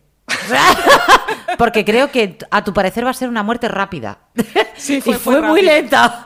Y fue lentísima. A mí yo estaba ya agobiada. Y yo para ti va a ser rapidísima, fijo. Yo recuerdo que cuando acabó la temporada anterior a la muerte de Derek o cuando iba a empezar la nueva, puse un tuit algo así como, a ver, Shonda, has puesto bombas, tiroteos, accidentes de avión, me da igual como sea, pero mata a Derek. Y justo en esa temporada murió y fue tan feliz. de que te escuchara Shonda. Eso fue una maravilla. ¿Fue en la cuarta temporada cuando Izzy ya empieza a tener movidas de las suyas en su cabeza? ¿Fue en la cuarta es- o ya fue directamente es en la, quinta? Pero en la cuarta temporada tenemos, como se ha ido Burke, pues, eh, entra Erika, eh, que como cardióloga, y aparte tenemos a, La primera Bueno. amante de Cali. a Cali, claro, ahí descubriendo sus nuevos intereses sexuales y que luego todo evoluciona que es bisexual, pero primero ella está confundida y tiene esos rollos de que se va con Erika y luego va con Mark y dice, pero es que me gustan los dos. Yo es que con Erika tengo un problema. Lo he tenido siempre. A lo mejor me equivoco y me dices, Lorena, esa no es. Y yo te digo, pues, pues, espera, de hecho, estoy por buscarlo en Wikipedia para no quedar fatal, ¿sabes? O algo, que esto es mi mío. Pero yo juraría, así sin mirarlo ni nada, que ella es la del silencio de los corderos, la que está en el agujero. Uh, pues no tengo ni idea. Y con eso es cuando yo te digo que tengo remember para idiotas, ¿vale? O sea, yo me acuerdo de estupideces así sin más. Tú es que Así. tienes mucha memoria para esas cosas, yo soy fatal para eso. Pero yo juraría, ahora la voy a buscar, tú lo sabes, ¿no? Que Sí, no- búscalo, Bueno, por es un favor. personaje, mientras que Espera, lo voy busco, buscando que la tengo aquí localizada. Ah, vale. eh, es un personaje que realmente tampoco Sí, salía en mar- Silencio de los Corderos. ¿Ves? Es la que está en el agujero y el perro. O sea, yo. Es que su cara la tengo muy grabada en mi cabeza, porque es una película que vi varias veces, pero aún así tiene una cara muy particular. Eh, Erika es un personaje que, independientemente, que yo no sabía si iba a durar más o iba a durar menos, pero desde la primera vez que la vi dije, mm, no debería, no pega aquí. No, no, no, no, no tenía mucho rollo. No encaja, no tiene nada que ver con, con Cali, no tiene nada que ver con el resto de... No, es como un ser que se cree superior, Y no pero tenía que lo hace comedia. mal. No tenía. Claro, Igual correcto. no se lo pusieron en el guion, pero eso también nos hacía mantenernos distantes. Porque a todos Sí, les ne- ponen su momento en que hacen el ridículo, que hacen un poco el tonto y te hace gracia. Uy, hablando de todas estas cosas que no tienen nada que ver, pero no lo quería olvidar. Porque mm, me gustó mucho volverlo a ver. Es el. El gran momento de Burke cuando se van a casar y le dicen, están en el quirófano y le dicen, bueno, que has escrito los votos. ¡Oh! Y le dice, practica. Y comienza, oye, madre mía, pero qué perfección. Y las deja todas y dice, "Uh, es que nos casábamos ahora mismo contigo. Pero qué maravilla. Sí, sí, sí, sí, sí. Pero además me gusta cómo dice esos votos porque los dice con la planta de Burke, con la serenidad Sí. de Burke.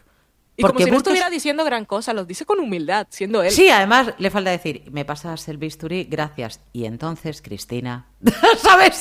Será así. Sí, sí, él mm, es un hombre introvertido porque es un hombre que le ha costado llegar a donde está. Él lo dice una vez, yo no soy como tú, yo lo Sí. que quien soy es porque he estudiado mucho, no porque tenga tu cerebro, porque Cristina lo que es es una tía especialmente inteligente. Pero mm, él es un hombre que se ha trabajado mucho el terreno, se ha trabajado mucho la fama, se trabaja absolutamente todo. E incluso los votos, como es tan perfeccionista, los tiene que hacer bien. Pero es un hombre que quiere estar, eh, quiere tener una vida tradicional dentro de eso. A él se le nota en cuanto, por ejemplo, va al- a, a la cena de acción de gracias. Sí. Y es un tío que cocina, que Ay, sabe sí. entablar conversación con los demás, que es un tío sociable. Que lo ves Sí, dentro se del queda solo con Nisi en, en la cocina y no se siente que esté en una situación de superioridad porque él es el jefe, sino que está cocinando como si estuviera, y además cocina ahí, aparte de ponerle pasión, es como si estuviera haciendo una cirugía. Pero que luego Sí, sí, se queda solo con Nisi y, y- y bien. O sea, sabes que hay gente que cuando no está con la gente ya no que esté a su nivel, sino con los que socializa más, a veces es un poco más fría o no saben de qué hablar y él se ve tan natural y tan tranquilo. es que él es un señor. O sea, Sí, él es, realmente es un ahí es cuando es un señor y además él demuestra que él tiene la edad que tiene, que la otra es una estudiante, que, que es ese, por ejemplo, Easy pega más con Burke al- Sí. de la manera de relacionarse que porque con es que Cristina es una, s- una mujer socialmente inadaptada. No nos volvamos locos. O sea, encaja con la que encaja, encaja con Meredith y con los cuatro de su ambiente porque ya la han pillado más o menos el punto. Pero realmente es una, es una relación muy, muy complicada el estar con Cristina. Más adelante, en las, en las siguientes temporadas, cuando ya Cristina se va, que se va a otro hospital, eh, la relación que él tiene, ella tiene con una persona muy mayor dentro del equipo de cirujanos, a mí me parece Sí. bellísima. Sí, sí, sí. Bellísima. Pe- Pero ella es así. No, pero no, encaja con los que encaja, pero no le pidas nada más porque es que no va a poder. Sin embargo, Burke no. Burke es un- una persona que sabe comportarse. Pero es que si te das cuenta y si te fijas, todos los que rodean a Meredith, incluyéndola a ella, no se saben comportar en sociedad. Correcto. Ninguno. No, no, O sea, no. Son, son una pandilla de piltrafas que no tienen ni idea. Da igual de dónde vengan, con quién hayan nacido, da igual. No se saben comportar. Son gente que puede explotar en algún momento y le pegan un puñetazo a uno, puede aparecer borracha por la esquina, no, no le apetece hablar con el otro, si tiene un niño lo mira raro, si aparece una nueva dicen y esta quién es, y se lo dicen a la cara. O sea, es una cosa todo muy loco. Muy, muy loco. Además, como te van a contar toda su vida en un momento. Yo qué sé. eh, No, están mal. Muy mal, muy mal educados, nena. Es que no, no maduran, no maduran. Da igual los No, años no, que pasen. Y luego llega esa maravillosa quinta temporada, Sí, que sí, fue sí. la temporada más absurda a ojos vista, es decir, tú la- porque podemos decir que la te- ¿qué fue la, en la segunda temporada cuando estalla la bomba o en la tercera, La segunda. en la segunda temporada. Ese capítulo en el que estalla la bomba, que Meredith tiene, que esto que esto también es para escribir un libro, que le ves ahí a, a la de la familia Adams, ¿no? Porque esta es la de la familia Adams, si Sí, no. Cristina Ricci. Vale, Cristina Ricci. Te la ves ahí con la bomba en el cuerpo de un tipo. Un tipo que estaba jugando en su jardín. Estas cosas. Sí, estas recreaciones cosas. de la guerra. Recreaciones de la guerra, supervivir la guerra de secesión americana y tal. Y no, pues, ¿qué ha tirado? Bueno, pues ahí hay una bombica y eso. La tiene dentro del cuerpo. Que la Ah, hemos bueno, hecho vale. nosotros mismos. Es así de Claro, se, va a explotar. Ah, no se sabe. Entonces llega Cristina Ricci con la mano dentro de la bomba. Se ha movido, ha movido la ambulancia, le han pasado por todos los. eh, Por, bueno, por donde haya sido. Ha habido baches, lo que haga falta. Eso no ha explotado en la vida. En la vida. Ahora a la chiquilla le dicen que hay una bomba y ella quiere quitar la mano. No, no la va a querer quitar. Por tú y supuesto. 12 como tú. Vale. Y va la subnormal de la otra, que es que, es que yo con Meredith tengo un problema de amor-odio. La subnormal de la otra dice, ay no, venga, pues pongo yo la mano. Que tú la quitas, pues yo la pongo. Es instintivo. Fue muy Que- rápido. Que, vamos a ver. Pero es que ella tiene siempre ese juego ahí con la muerte. O lo tenía antes, Pero creo si no me- superado. Pero si no me dejas que me mueva, yo te pregunto, o sea, no me has dejado que me mueva en todo el camino. Ahora, si quito la mano y la mete otra así, con la fuerza con la que llegue, ¿no explota? No. ¿Por qué va a explotar? No pasa nada. Es que Ahora, no saben lo que puede pasar. Claro, o sea, ya tenemos capítulo absurdo, pero que fue bonito, porque ese capítulo Sí. no fue feo, fue un capítulo bonito. Pero de repente, Shonda Rhimes decide que ¿por qué no vamos a trabajar con una mujer que tenga alucinaciones? Pero no unas cuantas. Es que, piénsalo, Valentina, así, fríamente. No una alucinación cualquiera, no. Una alucinación que más quisiera 50 sombras de Grey volver a escribirse. O sea, ¿qué me están contando? O sea, porque a mí ese momento, alucinación, en el que Isis sale a abrir la puerta del cuarto bañada en sudor, a punto de tener un orgasmo, pero se lo han cortado. Sí, o sea, me parece maravilloso. además. Claro, me parece maravilloso. Diciendo, uff, estoy constipado malísimo. Sí, estoy- estoy fiebre, ¿no? mala. Claro. ¿Esto qué es? O sea, ¿esto qué es? ¿Qué, qué es? Shonda. Por favor, sí, es el gran momento ese cuando, eh, cuando está la alucinación. Ella dice, eres un fantasma. Y. Y él dice, no, me puedes tocar, me hueles. Y dice, sí, pero esta es memoria porque de cosas que hemos vivido. Y él le dice, bueno, vamos a hacer una cosa que no habíamos hecho antes. Venga. Eh, venga, vale. Si, tú- si así como fantasma te pones así ya de loco, venga, va. Si me insistes, jolín, es decir, no tiene sentido. Es una temporada muy loca en el que las... Vamos a ver, eh, son las alucinaciones. El problema es que son alucinaciones llevadas al extremo. Sí, Es y, lo que y hace hay que momentos desbarre. en que la alucinación eh, está cuando ella no está. Hay una Sí, sí. escena en la que él está sentado con Alex en la habitación. Y también me, cuando pone el rollo comedia, que, que va a la alucinación y comienza a decir, "Ah, Alex, me caes mal, te odio. Sí. Yo, ¿esto qué es, por favor? Un poco de seriedad. Y es una alucinación que ayuda poco para decir, estoy aquí para ayudarte, pues un poco más de claridad. Pues si ya sabes lo que pasa, díselo. Claro, pero no era, estoy aquí para que... es- ¿Cómo era? Estoy para... Estoy He venido, ti. he venido a por ti. Sí. He venido a por ti. Pues bien. ¿Pero ¿Me llevas o qué? Y siempre siempre Claro, esta- que- estaré aquí, sigo estando y estaré. Dice, sí. sí. Claro, y te estoy ¿Qué esperando. quieres y tú, pues decir? Muy bien. Que Nick Claro. Sí. A ver, que, que nos acabamos de acostar. ¿Sabes? Tengamos un poquito de conversación. Que parece que nos conozcamos desde ayer. Que me estoy tirando a un fantasma. O sea, tío, habla. Claro, es, es muy loco. Es muy, muy, muy, muy loco. Creo que es una temporada que sin llevarla tanto hasta el extremo, sin haber desbarrado tanto, porque eso es mm, no sé, lo que te estabas fumando Shonda mientras escribías, pero ha sido muy grande. Entonces, si lo hubieran hecho con tiene alucinaciones, hay algún, ¿sabes? Ese rollo de se va apareciendo, oye algunas cosas, pero no, es Sí. llevado hasta el extremo. Es llevado y además, cuando de re- realmente necesitan que la alucinación venga para que Derek pueda ver en el monitor las ondas cerebrales, en ese momento va el tío y no aparece. Venga, va. Es que llevas toda la temporada conmigo. ¿Qué me estás diciendo ahora que te... Bueno, en fin, ¿para qué? Es una temporada muy centrada en Easy, muy, Sí. muy centrada en Easy. Y sí que es cierto que mm, aquí es cuando ya, a partir de este punto, creo yo, es un punto y seguido de la destrucción de Cristina. Sí. Del no considerar a Cristina nada más que un robot.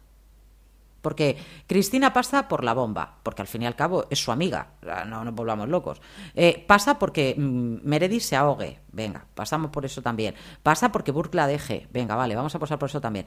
Ahora ya te doy a ti la responsabilidad médica de que tú seas la que decida si me corta o no me corta mm, el tratamiento, si sigo o no sigo adelante, si te digo o no te digo que estoy enferma y me voy a morir, si te... A partir de ahí, todo le va a caer a Jan. Sí. Todo. Además, no se lo digas a nadie. Sí, sí, sí. Además, me encanta ese momento cuando por fin ella tiene tanto. Claro, porque la consideran que no tiene sentimientos, pero lo dicen una y otra vez, ¿no? Y es cuando ella va a empezar a, a- a operar y dice: A ver, eh, Isi tiene cáncer, está en el último estado, eh, pásame el bisturí, siguiente tema. O sea, ya lo he dicho, es vuestro problema también. Y ahora voy a concentrarme en lo mío, pero claro, no voy a cargar yo con este peso, que aparte no quiere que la ayude. O sea, que claro, luego tiene ese momento Cristina también, ¿para qué me lo dices? Claro, claro. Porque además, eh, en esta temporada ya es cuando está Owen, ¿no? O sí, todavía- sí ya y que yo no, yo no me acordaba que el, el rollo, bueno, que, que saliera, bueno, la escena aquella que es tan ¿En serio? impactante del ventilador, no me acordaba que, que aparecía tan pronto. Porque él Ah, aparece vale. y. No, no, no, sí. Y, y cuando llevan pocos episodios juntos, eh, ya cuando vi el ventilador, yo dije, uh, pero si esto pasa ya. Yo soy muy, muy fan de la aparición de Owen. A Sí. mí Owen me gusta mucho, porque yo desde Roma, es decir, me parece un actor que él me parece que trabaja muy bien, las cosas como son. Pero el acto de aparición de Owen, ese momento en el que él le quita el hielo, porque a ella le cae un- una Sí. estalactita esta de hielos, le cae directamente en el, en el costado, como él se la quita y como él la cura y como él baja las persianas y la besa, Este sí sabe besar, no es como de. Este sabe besar, correcto. Pero Burke también sabía besar, Sí, sí, pero sí, este todavía más. O sea, hay gente que sabe besar muy bien en esa, en esa serie y ninguno de los dos han sido los protagonistas de esta serie. Que me tiene totalmente traumatizada este tema. Pero ninguno de los dos ha sido estos protagonistas. Ahora, Owen además es un hombre que con Cristina es especialmente apasionado. Pero la escena, como entra él, encima a mí, claro, me lo pone vestido de militar y todavía gana más.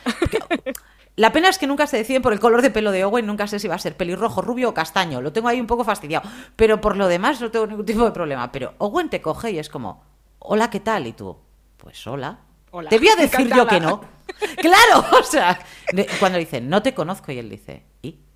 Y se marcha, digo, aplausos. O sea, ¿no hay aplausos? ¿Por qué no hay aplausos? Entonces, Owen me parece un tío que viene, pues efectivamente tiene mucho, muchos problemas de, de todo lo que ha venido con la guerra y toda la historia, pero que trabaja, que lo intenta, que, que quiere darlo todo, absolutamente todo, pero que justamente lo que él necesita, Cristina le puede dar una parte, pero la otra parte nunca se la va a dar. Es decir, no le va a dar una familia. No. Y, y luego se encuentra la siguiente loca que tampoco, o sea, que fenomenal. Owen tiene una suerte. Pero en fin, vale. Entonces, quinta temporada. Arreglamos ahí. es cua- ya se queda arregladita Easy, ¿no? Eh, bueno, sí. Y si al final de la. Final, pues sí, al final de la y si la le hacen el diagnóstico y al final de la temporada, spoiler, es otra cosa que apareció muy de repente, que es lo de George, cuando es verdad, es el autobús. Es verdad.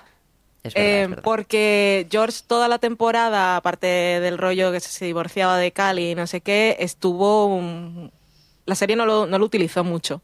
Y de repente en los últimos episodios que entra Owen y parece que van plantando lo de que eh, George es bueno para el trauma, bueno, para el trauma, el trauma personal. ¿no? y tanto. para trabajar en trauma porque, según nos dice la serie, es muy rápido reaccionando. Que bueno, de eso ya habíamos visto algo al principio, cuando se quedan en un ascensor, que Alex se queda, que no puede reaccionar y sin embargo es George el, el que soluciona el tema. Así que eso n- no es tan sorpresivo. Pero luego, de repente, cuando dicen, es que me voy al ejército, yo dije, esto no sé si no estaba muy atenta o si estaba tan mirando lo que estaba pasando con Izzy que no me lo podía creer, que no le estaba prestando mucha atención. A mí me pareció como muy, muy sacado, sacado de la manga, porque se lo, ya había dicho el actor que se iba a ir, pero me pareció un poco raro. Ahora, eh, sigue siendo impactante aún cuando sepa lo que va a pasar. Y creo que está bastante construido. Yo sé que cuando, vi, cuando lo vi la primera vez me sorprendió, porque yo no me, no me imaginé en ningún momento que el del autobús, yo por ejemplo, que el del autobús fuera él. Eh, cuando llega todo desfigurado. Y de repente cuando hacen lo del 007 y todos dicen, ¡ah! Bueno, todos no, es Meredith la que dice, George. Y yo, ¡guau! ¡Qué locura! Sí. Sí, sí, sí, sí. Me Pero pareció también que es, buen, fin- buen final de temporada. pero es un personaje que ya, ya sobraba. Sí, es sí, que no sí. le estaban sacando, no le estaban sacando punta. Estaba desaparecido totalmente. Sí, porque además de- ni con Cali, ni con Isi, ni con nadie. Es como eh, Es que George fue el, el personaje que no encajaba en ningún sitio. Y lo curioso es el personaje que se ha acostado con todas, pero no encajaba en ninguna cama. O sea, estaba exactamente igual. Pero tú dices, míralo ahí, Calla Ico se lo tenía, pero las enamoraba a todas, porque Lexi también. O sea, tenía un encanto, tenía un encanto y es que era muy buen chaval. Sí. Pero, y ya hemos terminado. Todo el mundo se fiaba de George. Pues qué bueno Sí. es George. Pues aquí los buenos no. O sea, aquí los buenos se mueren. Se mueren todos los buenos y ahí no hay ningún tipo de problema. Entonces, ya terminábamos con esa quinta temporada. Vamos a hablar un poco de los personajes o de cómo vemos más o menos los personajes. Está claro que tú tienes que hablar de, de, de McDreamy, porque a mí yo la del nombre ya me, me fastidia y todo. Pero bueno, háblame de McDreamy, porque yo a ese hombre no lo entiendo. Ni por qué le llaman McDreamy tampoco. Yo tampoco, me pareció. eh, Esto cada vez que lo dicen, yo sé que está puesto en el guion, pero es que no me lo creo. Sí. Y es que siempre no- están diciendo que tiene el pelo perfecto, no es verdad. Pero bueno, es que como, como persona es que me parece detestable. Y la verdad es que yo, yo siempre lo, lo he odiado. Pero creo que ya ha ido sacando, que de verdad tenía la- aquí en, en notas del espina. iPhone, tenía ahí las 10 razones para odiarte. Me las había apuntado todas. Muy Julia Stiles te ha quedado esto. Muy Sí. bien. Luego tiene un momento que también me lo apunto aquí, que es súper chorra, pero este te odio. Y es después de mm, eh, una cirugía que hace que le va todo mal, que se deprime y se va a la caravana a beber como un borracho que bebe cerveza. Y yo, tío, pero si es un borracho de verdad, aparte eres un cirujano, pues bebe, bebe algo de verdad. Bebe con whisky las algo, barbas. yo sé. Y ahí sí que huele mal. Ese sí que bueno. Yo lo veía y decía, hueles fatal. Pues a mí con barba de tres días es cuando me parece que está más majo, ¿eh? Yo Ay, no, lo odio, lo odio. Sí, sí. Pues a mí ese capítulo me gustó mucho. Porque es todo el que llega para animarle, todo el mundo se Eso queda. Está me bien, porque pareció- es la parte de comedia, eso está bien. Sí. Que Bailey está súper preocupada porque dice, es que los he ido mandando a que lo vayan a buscar y no sé si ha pasado, estoy pensando lo peor. No sé si tengo que llevar a la policía porque creo que ha llegado un asesino en serie y los ha matado a todos. No hay que olvidar en la quinta temporada eh, que tenemos eh, ahí sí cuando está enferma, que está planeando la boda de Meredith y Derek, que al final la boda se la regalan a ella y al final Meredith y Derek se casan con el POSIT. Sí, bueno, luego se casan de verdad. Sí, pero bueno, estamos en la Sí, quinta bueno, temporada. Pero la quinta temporada. A mí, de todas maneras, lo de que la boda de Isis. se- Bueno, en fin, esto ya es. Es que muy me parece corintellado, ¿sabes? Sí, total. A mí lo que más me gustaba del, del momento planear la boda es como Isis se camela a los proveedores. A mí es lo que más me gusta. Y sacando Pues que la tengo, carta del tengo cáncer. cáncer, me estoy muriendo. ¿Puedes traerte aquí unos pestidicos o algo? ¿Sabes? me parece que lo hace muy bien y cómo chantajea a todos haciéndose la muerta. Y sí, eh, bueno, el personaje en sí, pero sobre todo la actriz en sí, es, es una actriz que sobre todo ha hecho mucha comedia, hace mucha comedia romántica, porque otra cosa no la hemos visto, hace mucha comedia romántica, pero es una tía con una sonrisa mm, espectacular Sí. y que lo que a nivel de comedia lo hace bastante bien, pero es que a nivel de drama no lo hace mal. Lo que pasa que le hemos cogido un poquito de... meh, ese, es pesa, es espesilla, pero no es mala. No, No. es mala, lo que pasa que hay gente que, la, que obviamente la supera. Pero a mí me parece que es un personaje que es una pena que se haya marchado. ¿Ves? Lo mismo te digo una cosa, te digo la otra. Porque creo que daba juego. Todo lo que George no daba nada. Que la trama de George e Easy fue mala, cutre. De, de hecho, casi todas las tramas que han ido con George, exceptuando la del autobús, que está bastante bien trabajada, exceptuando esa, es George sobra. Sí, todas, porque luego también está la trama de cuando el padre está enfermo, que Nada, está sobra. histérico y pesado, y yo, oh, por favor. Pero fíjate, el padre muere, George muere y luego viene la madre una eh, más adelante también y la consideran como una cliente VIP y también me sobra la madre. sí. O sea, los, Los O'Malley no molan. ¿Y los no hermanos? molan. Uh. Los hermanos son unos cansinos, o sea, no. Le- O'Malley fuera bien matado, o sea, me parece, me parece bien. De Derek lo que sí que podemos decir mm, es que has- para mucha gente eh, Derek ha sido uno de los grandes personajes y le- puede ser y siempre va a ser el gran amor de, de Meredith y eso es algo que, que si continúan las temporadas se va a seguir viendo. Ahora bien, cualquiera que se le acerque a Meredith nos va a parecer medianamente bien. Cualquiera. Pero aún así, siempre va, siempre va a estar. Derek siempre va a estar ahí, porque ha sido el, el amor de la vida de, de Meredith y uno de los personajazos. O sea, ni más ni menos. Nos guste Sí. más o nos guste menos. Yo aún odiándolo como lo odio en el episodio del avión de la- esta temporada, la última que fue la 13, pues no sé cuándo va a escuchar esto la gente. Em, cuando tiene ese momento en que te hacen planos de segundos y te muestran toda la historia entre ellos dos, me, me parece justificado y lo entiendo. O sea, como personaje Totalmente. y lo que es para Meredith lo- me parece todo genial y todo el amor lo veo. Pero a él, a él, yo, aparte, me encuentro a Derek en el ascensor y digo, oh, Dios mío, por favor. No, ascensor Calor, no. Quiero morirme. Tú en un ascensor no entrarías con Derek. Seguro, fijo, No. subes la escalera. Subiría 13 escaleras. 13 escaleras, no 13 pisos. Meredith es la, la personaje, o sea, la gran personaje de esta serie. Todo se supone que gira en torno a Meredith. Meredith ha tenido los altos y los bajos dentro de cada una de las temporadas. Hay temporadas en las que creo que Meredith ha estado especialmente aburrida. Especialmente aburrida. Y luego mm, creo que en estas últimas temporadas vuelve a estar de subidón. Sí. Ella va, va más o menos así, ¿no? Cuantas más, eh, eh, más decisiones la dejan tomar a ella, más serena está ella, más, más hecha como personaje está ella, creo que más graciosa está.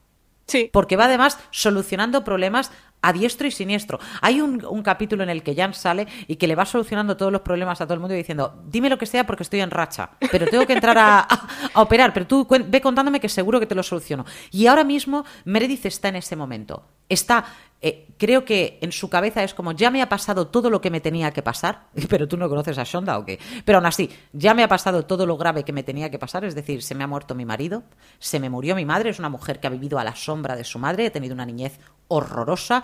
Que no la quería su padre, o sea, la rechazó su padre, La rechazó su madre y la rechazó Weber también. Claro, y ha estado 13 temporadas, debería estar las 13 temporadas, ya te digo, con una terapeuta en el bolsillo. Sí. Y aún así, encima, se le ha ido Yang, ha tenido el accidente de avión, ha pasado por todas las operaciones, luego la paliza que le metieron a Sí. ella. Es decir, que ha pasado las de Caín bendito. Entonces, todo lo que le pase alrededor suyo, lo que ella valora es la familia.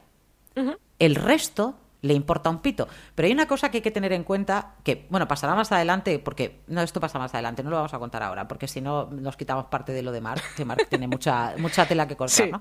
Pero eh, Meredith ha llegado un momento en su vida en el que ya todo lo que suceda a su alrededor, exceptuando que le toquen, supongo que a alguno de sus hijos, ¿qué más le puedes hacer?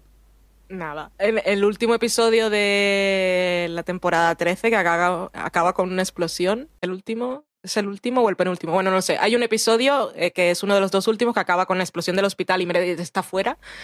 Y salían memes en internet de, de que la cara de sorpresa era, no me puedo creer que hay una explosión y esté muriendo gente y, y no sea yo. es verdad. es cierto. Porque es que es verdad es que la- esa criatura le ha pasado de todo. Le ha pasado de todo. Por eso creo que está en un buen momento para hacer la parte cómica de Meredith. Sí, sí, sí. Creo, ¿eh? Sí, ahora No ya, lo- ya, ya le ha pasado de todo, pero a ella ya también pasa de todo. Exactamente. Entonces, yo no sé. Lo que pasa que creo que a día de hoy eh, le falta su binomio. Porque ni puede ser la hermana nueva que tiene, ni, Ni, puede es Alex ser la. tampoco.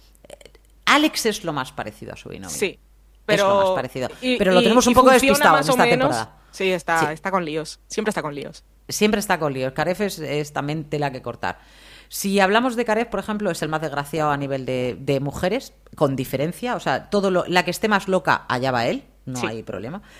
Eh, a mí me gusta mucho esa parte. Soy muy fan de que ahora sea la nueva persona de Meredith. Sí. Porque todos podríamos esperar que fuera otra chica. Y no. Que aparte Es que- son los dos que quedan De los originales. de los originales. Entonces es, es normal, tienen más historia. Y sí, está Claro. bien que, que sea el cambio, que no sea una chica, que podría serlo. Sí, sí, totalmente. Además, eh, creo que Karef mm, tiene esa parte de Yang en el sentido de nada se lo toma tan a pecho cuando viene de Meredith. ¿Vale? O sea, si no es- le, le ve el tono objetivo y tal. Lo que pasa que Karef es muy un- una persona mucho más pasional en este sentido que Yang. Yang Sí. era la persona que eh, se lo tomaba todo más tranquila, no le da tanta importancia. Muchas veces yo- las conversaciones entre ellas era, había un momento en el que no se habían ni escuchado y decían, vale, vale. Sí, se, sentaban, cada uno hablaba que De lo ah, suyo, hay, sí. un- hay una escena en la que están en el, en el comedor y están las dos hablando al mismo tiempo y está Easy escuchando y yo pensaba lo mismo que Easy. Pues Parecían las típicas abuelas que van en el autobús que cada una está diciendo, ah, pues me duele la rodilla, me duele el oído y no sé qué, y en realidad no se están escuchando, pero sí. Totalmente. Pero están ahí. Sí. Pero están. Y ahora es el momento de Karef de estar, igual que es el momento de Meredith de estar, porque al fin y al cabo ahora mismo solamente se tienen de los originales efectivamente ellos dos, y aunque Meredith tenga familia, como total son niños, no sirven de nada. Y luego están, claro, y luego está la hermanastra y la excuñada. Ya. no- claro, esto es muy, muy loco. Y del original queda Richard y queda Bailey. Sí. Se han ido todos. ¿eh? está, pero ya no es el original tampoco. O sea, no está. Entonces, Karev, mm, no sé, a mí con la que está. Que sí, pero no. Fíjate. Pero Sí. eso ya lo diremos más adelante. Pero la con la Cuando que está, que sí, pero no. Jan, ya está. Es que, ¿qué, qué podemos decir de Jan? Es la persona que más peso lleva, con diferencia. Tiene alma. Tiene, de hecho, demasiada alma pero le gusta mucho lo que hace. Pero tiene mucha alma y las cosas le duelen igual. De hecho, es la que siempre tiene al final, la que tiene más eh, efectos de, de trauma una vez le han pasado. Es la que más, la, que se vuelve luego loca, la que se queda sin trabajar, la que se esconde bajo una mesa porque tiene miedo, o sea, que, la que luego le afectan todas las cosas también se las hacen pasar, se las hacen pasar duras. Shonda no ha tenido piedad con Jan. No. el rollo de que es un robot, pero no es verdad. Y, aparte es tan buena en su trabajo. Yo creo que es el personaje que más falta en esa serie. Sí. Con diferencia. Cuando estaba, a lo mejor no la teníamos tan en cuenta, porque eh, estaba continuamente, no la teníamos tan en cuenta, pero una vez se ha ido, yo creo que es el personaje que más falta hace. Porque Yo, yo lloré cuando se murió Derek, obviamente no, yo aplaudí. Ah, yo tampoco lloré. Pero cuando en el episodio que se va Cristina, yo sí, yo dije, "Uy". Yo también, yo también. Yo ahí con Cristina lo pasé francamente mal, porque mm, pero porque yo si tuviera, yo soy muy fan de, de Jan. Si tuviera que ser algún personaje, yo hubiera elegido Jan con, con hombre, hubiera elegido Jan. Aquí dependiendo de la estrategia, ¿vale? O sea, si llego a elegir, elijo Lexi. A ver si nos hemos vuelto todos tontos. Si llego a elegir, elijo Lexi y de paso saludo al enfermero, porque a Sunyata lo habría saludado. Pero si llego a elegir, elijo a Lexi, hombre. Vamos, ¿qué vamos a decir? Max Timmy, no lo entiendo, es un personaje que no entiendo porque es muy, muy, muy jovencillo para, de cabeza, pero tampoco me hace falta. Lo quiero así. O sea, Max Timmy, Mark ha sido el personaje que nos gusta así. Y si te das cuenta, cuando pasa algo realmente grave, Mark no está. No sé si te has dado cuenta, pero que Isis se ha vuelto loca. ¿Qué qué? Que, claro, es realmente no. Él está para quien tiene que. Él sí que está en un nivel de. Yo con los internos solamente me acuesto con ellos, pero no me metas en sus dramas. No, eso es verdad. Claro, entonces él está por. Tiene mucho ego a la hora de enseñar, a la hora de todo. Es un tío que, que, que va muy, muy, muy a su bola. Y a mí esa parte me encanta. Addison. ¿Qué dirías tú de Addison? A mí Addison cuando por fin supera la historia de mantener el matrimonio con Derek, me gusta. Hmm. Eh, también me gusta cómo, cómo enfoca su personaje de la serie con relación a los demás, porque al principio obviamente es, jo, es la esposa de, de Derek. Vamos a odiarla. Pero hay un momento en que dice Meredith, es que, que no la puedo odiar. En cualquier caso hay que odiarlo a él, por supuesto, que es el que ha mentido. Pero, pero la serie la, la trata bien en ese sentido y también, eh, hablando de, de guion, porque son personajes, pero Claro. eh, me gusta mucho ese momento en el que Meredith se lo dice a Derek. Es que de verdad mm, me pone muy difícil tener que odiarla porque no puedo, porque es encantadora y porque es buena en su trabajo y no sé, a mí me gusta, me gusta bastante. Luego, nun- a mí- nunca entendí que no se haya quedado con... Macastivi. Claro. Gran momento el de Sí, Macastivi sí, sí. cuando aparece con la toalla que se le va a caer. Como y no siempre. se cae. Pero es que siempre aparece con la toalla. Yo lo que pasa es que no recuerdo en qué temporada es, espérate. que le- no, pero es, es más adelante. Es más adelante. Hay un momento en el que hay una, una interna, creo que es, en la cama de Max Timmy y de repente aparece Teddy, que es otro personaje que aparecerá un poco más Sí, adelante. también. aparece, creo que aparece ahora en la sexta, que estoy viendo Pues, yo. Y él sale ahí por la puerta y es cuando dice, ¿qué? nos lo podríamos pasar muy bien si nos lo planteamos. O sea, ¿para qué vamos a discutir si esto puede ser una noche fantástica? Es, es un personaje Mark es un personaje que, se gana la simpatía de la gente, pese a ser, pues eso, un, bala pero se gana la simpatía de la gente. Pero él estuvo en su momento profundamente enamorado de. Cuando se enamora, se enamora mucho. Él estuvo muy enamorado de Addison y luego estuvo muy enamorado de Lexi. Sí, sí, sí. ya está.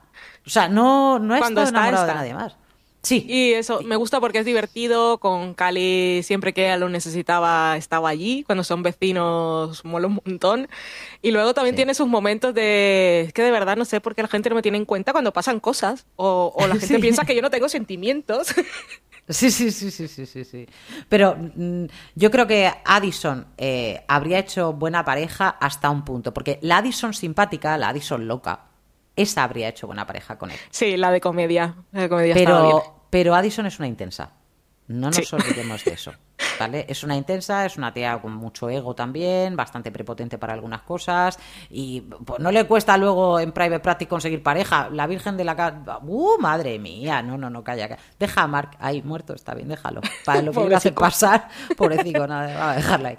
Bailey es la única, la única que podríamos decir que está medianamente cuerda, que ha evolucionado lo justo, porque no es un personaje que haya evolucionado especialmente. Pero tampoco partía de, no ser madura, ella ya estaba. Claro, estaba una mujer con las cosas claras. Sí, pero a nivel de trama, tampoco le han dado le da mucho juego. Vale, la han divorciado, ha tenido un hijo, la han casado de nuevo, hasta luego. O sea, no le han hecho nada más. O sea, no le...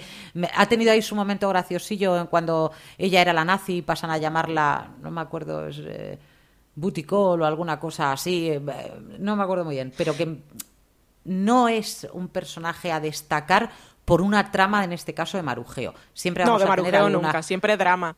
Porque ahora no me acuerdo, ya igual ya tú lo has visto, yo sé que ella tiene luego una trama en que no sabes si tiene una infección. Sí, eso ya ha pasado. Eso ya, ha pasado. Yo no he llegado aún. Pero eso, que siempre que pienso en sus historias siempre son dramas. Sí, sí, es que. Bueno, ella tiene momentos especialmente graciosos, ¿eh?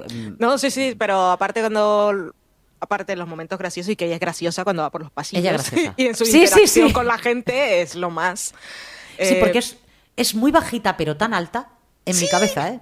Yo la veo gigante. O sea, la veo una mujer especialmente alta porque se crece con mirarte. este sí que es un capítulo de una de las, de las primeras temporadas en las que todo el mundo hace lo que ella quiere solamente mirándolos. Sí. de los ojos, no hace falta decirle a la gente. Y actúa así, es como, pero te hacen caso, sí, no tengo nada más que decir. Ah, no. Sí, ya está. Sí, los he dejado tiesos. Porque ella tiene tanta personalidad que le sobra lo demás. Le sobra. Y es la mujer de todo tiene que estar bien hecho. ¿Por qué lo vas a hacer mal si lo puedes hacer bien? Hmm. Entonces, no es un, no es el papel a lo mejor que a todas nos gustaría, porque no tiene, pues eso te digo, lo que es el, el marujeillo, pero, pero a nivel médico es la que tiene más papel médico. Sí. ¿Vale? Weber, pues nada, es un señor al que le coges cariño y eso. Sí, es como un abuelete. Sobre todo al final, en las últimas temporadas, que ya va de rollo cuando, se va con Arizona por ahí. Siempre que sale, desde que no murió electrocutado, cada vez que sale es para comedia. Siempre que sale le aparece la musiquita de tin, tin, tin, tin, tin. Sí, es verdad. No había caído yo en eso, pero es verdad. Salió cómico total. Sí, es que él tenía su papel principal en ese momento, en el que era el jefe y siempre iba a ser el jefe y el jefe y el jefe, porque realmente lo que tiene es la edad para ser el jefe. Sí. Pero ha llegado un momento en el que ya nos lo hemos pasado todos por la gorra al jefe y ya nos da igual lo que diga el jefe. Y él está viviendo ahí una jubilación interna dentro del trabajo, que está muy bien, que está volviendo a reconquistar el mundo con una mujer nueva, por ahí, haciendo... Está bien, está, bueno, pues es Richard, le tenemos cariño y eso, no lo vamos a echar ahora. O sí, vete tú a saber. Bueno, sí. Ah, ha tenido oportunidad pues de morir. Y si se fue, nunca, no sabremos si. Porque Easy, igual que Jan, son personajes que por el momento Shonda no se los ha cargado, o sea que podrían regresar, llegado el momento si se necesita. Pero yo quiero que me haga una tarta, fíjate lo que te digo. Sí, o unos muffins.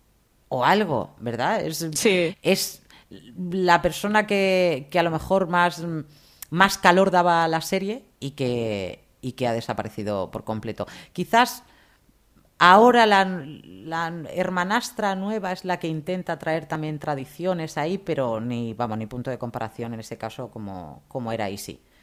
Torres, otra que vamos a echar de menos siempre. Siempre, siempre, Aquí siempre. En la quinta aún no se ha ido. O sea que No, no, no. todavía nos queda Torres para rato. Pero Torres también es de las que han intentado destruir a toda costa, ¿eh? Sí, también entra, cuando entra, creo que en la tercera temporada aparece, aparece un episodio así de repente, co- como todos, tiene que aparecer un episodio, pero que parece que no va a ser muy importante y, y se queda, se, se gana su puesto. Sí, Torres eh, además es, es la que consideramos que era una de las cirujanas. Pues igual que nos pasa con Owen, es una cirujana que no es una cirujana fina, es una cirujana, de- al ser toda la parte de, de traumatología y de, en este caso ella es toda- lleva toda la parte de los huesos, pues es como más sucio el trabajo, muy Sí. burra, siempre te la ves con un martillo y un cincel, ¿sabes? Siempre te la ves cargándose ahí la pierna de alguien, cortándole un brazo, o sea, no le ves nada. Sin embargo, eh, es la que trabajaba codo con codo, codo a codo con, con Derek para toda la parte neuronal y tenía una chica que venía de ser una familia rica, de repente la desheredan por todo, porque se enamora de Arizona, pero o sea, ella pasa las suyas, es decir, O'Malley la deja, después Arizona que si no sé qué, después ella tiene muchas muchas historias dentro y ella está a punto de, ma- de matarse también, o sea que Sí. sí que le hacen pasar las de Caín, pero Torres es un personaje que para mí mm, ha perdido mucho la serie cuando ella se ha ido porque una vez más se ha ido la risa. Sí, es verdad. Entonces, de la primera a la quinta temporada hemos tenido risas. Muchos dramas, nos quedan un montón más. Pero ya para cuando hablemos ya de las últimas temporadas nos daremos cuenta que las risas se están perdiendo. Está quedando mucha parte dramática y muy poca risa por en medio. Yo eh, creo que en, la última temporada me reí un par de veces y me sorprendí a mí misma y todo. O sea, estoy diciendo, uy, mira, una Me he reído. carcajada. me he reído. Claro, porque ya no está, ya no, ya no hay momento chisposillo. Y es, es una pena, porque la gracia de Anatomía de Grey justamente estaba en eso, en que juntaban el drama con una parte de, de- de- de algo de comedia, porque si no, todo el rato, imagínate. No, es una es insufrible si no.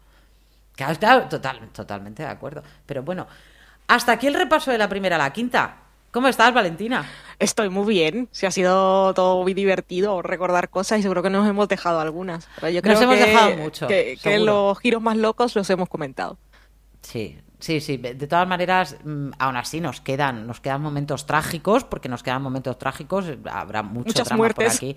Muchas muertes por hablar en el siguiente capítulo que haremos, por supuesto, de este programa que todavía no tenemos muy claro cómo llamarle, pero es, nos ha apetecido quedar para hablar de anatomía de Grey y así lo hemos hecho tranquilamente, que además no pasa nada, un día por la noche para hablar de anatomía de Grey, que está muy bien.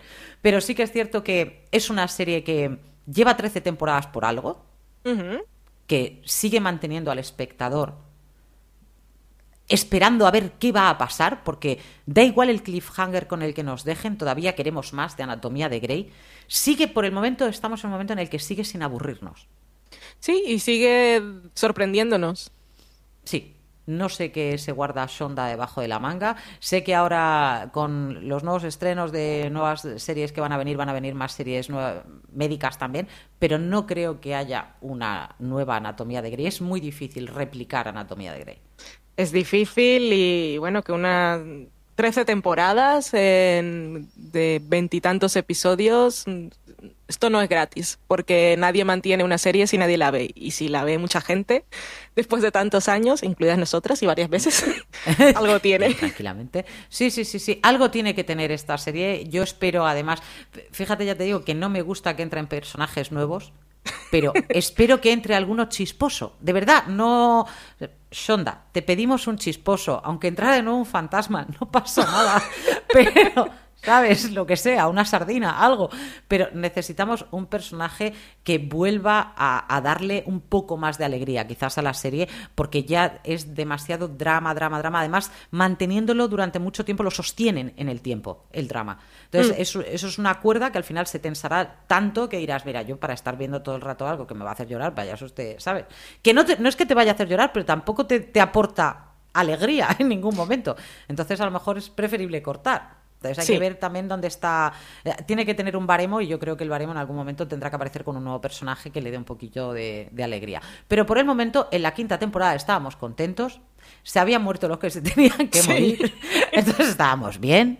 Había más gente por morirse para Valentina. Todavía nos queda que se muriera más gente. Sobre todo el protagonista. Se tiene que morir. Se morirá y hablaremos de ello también.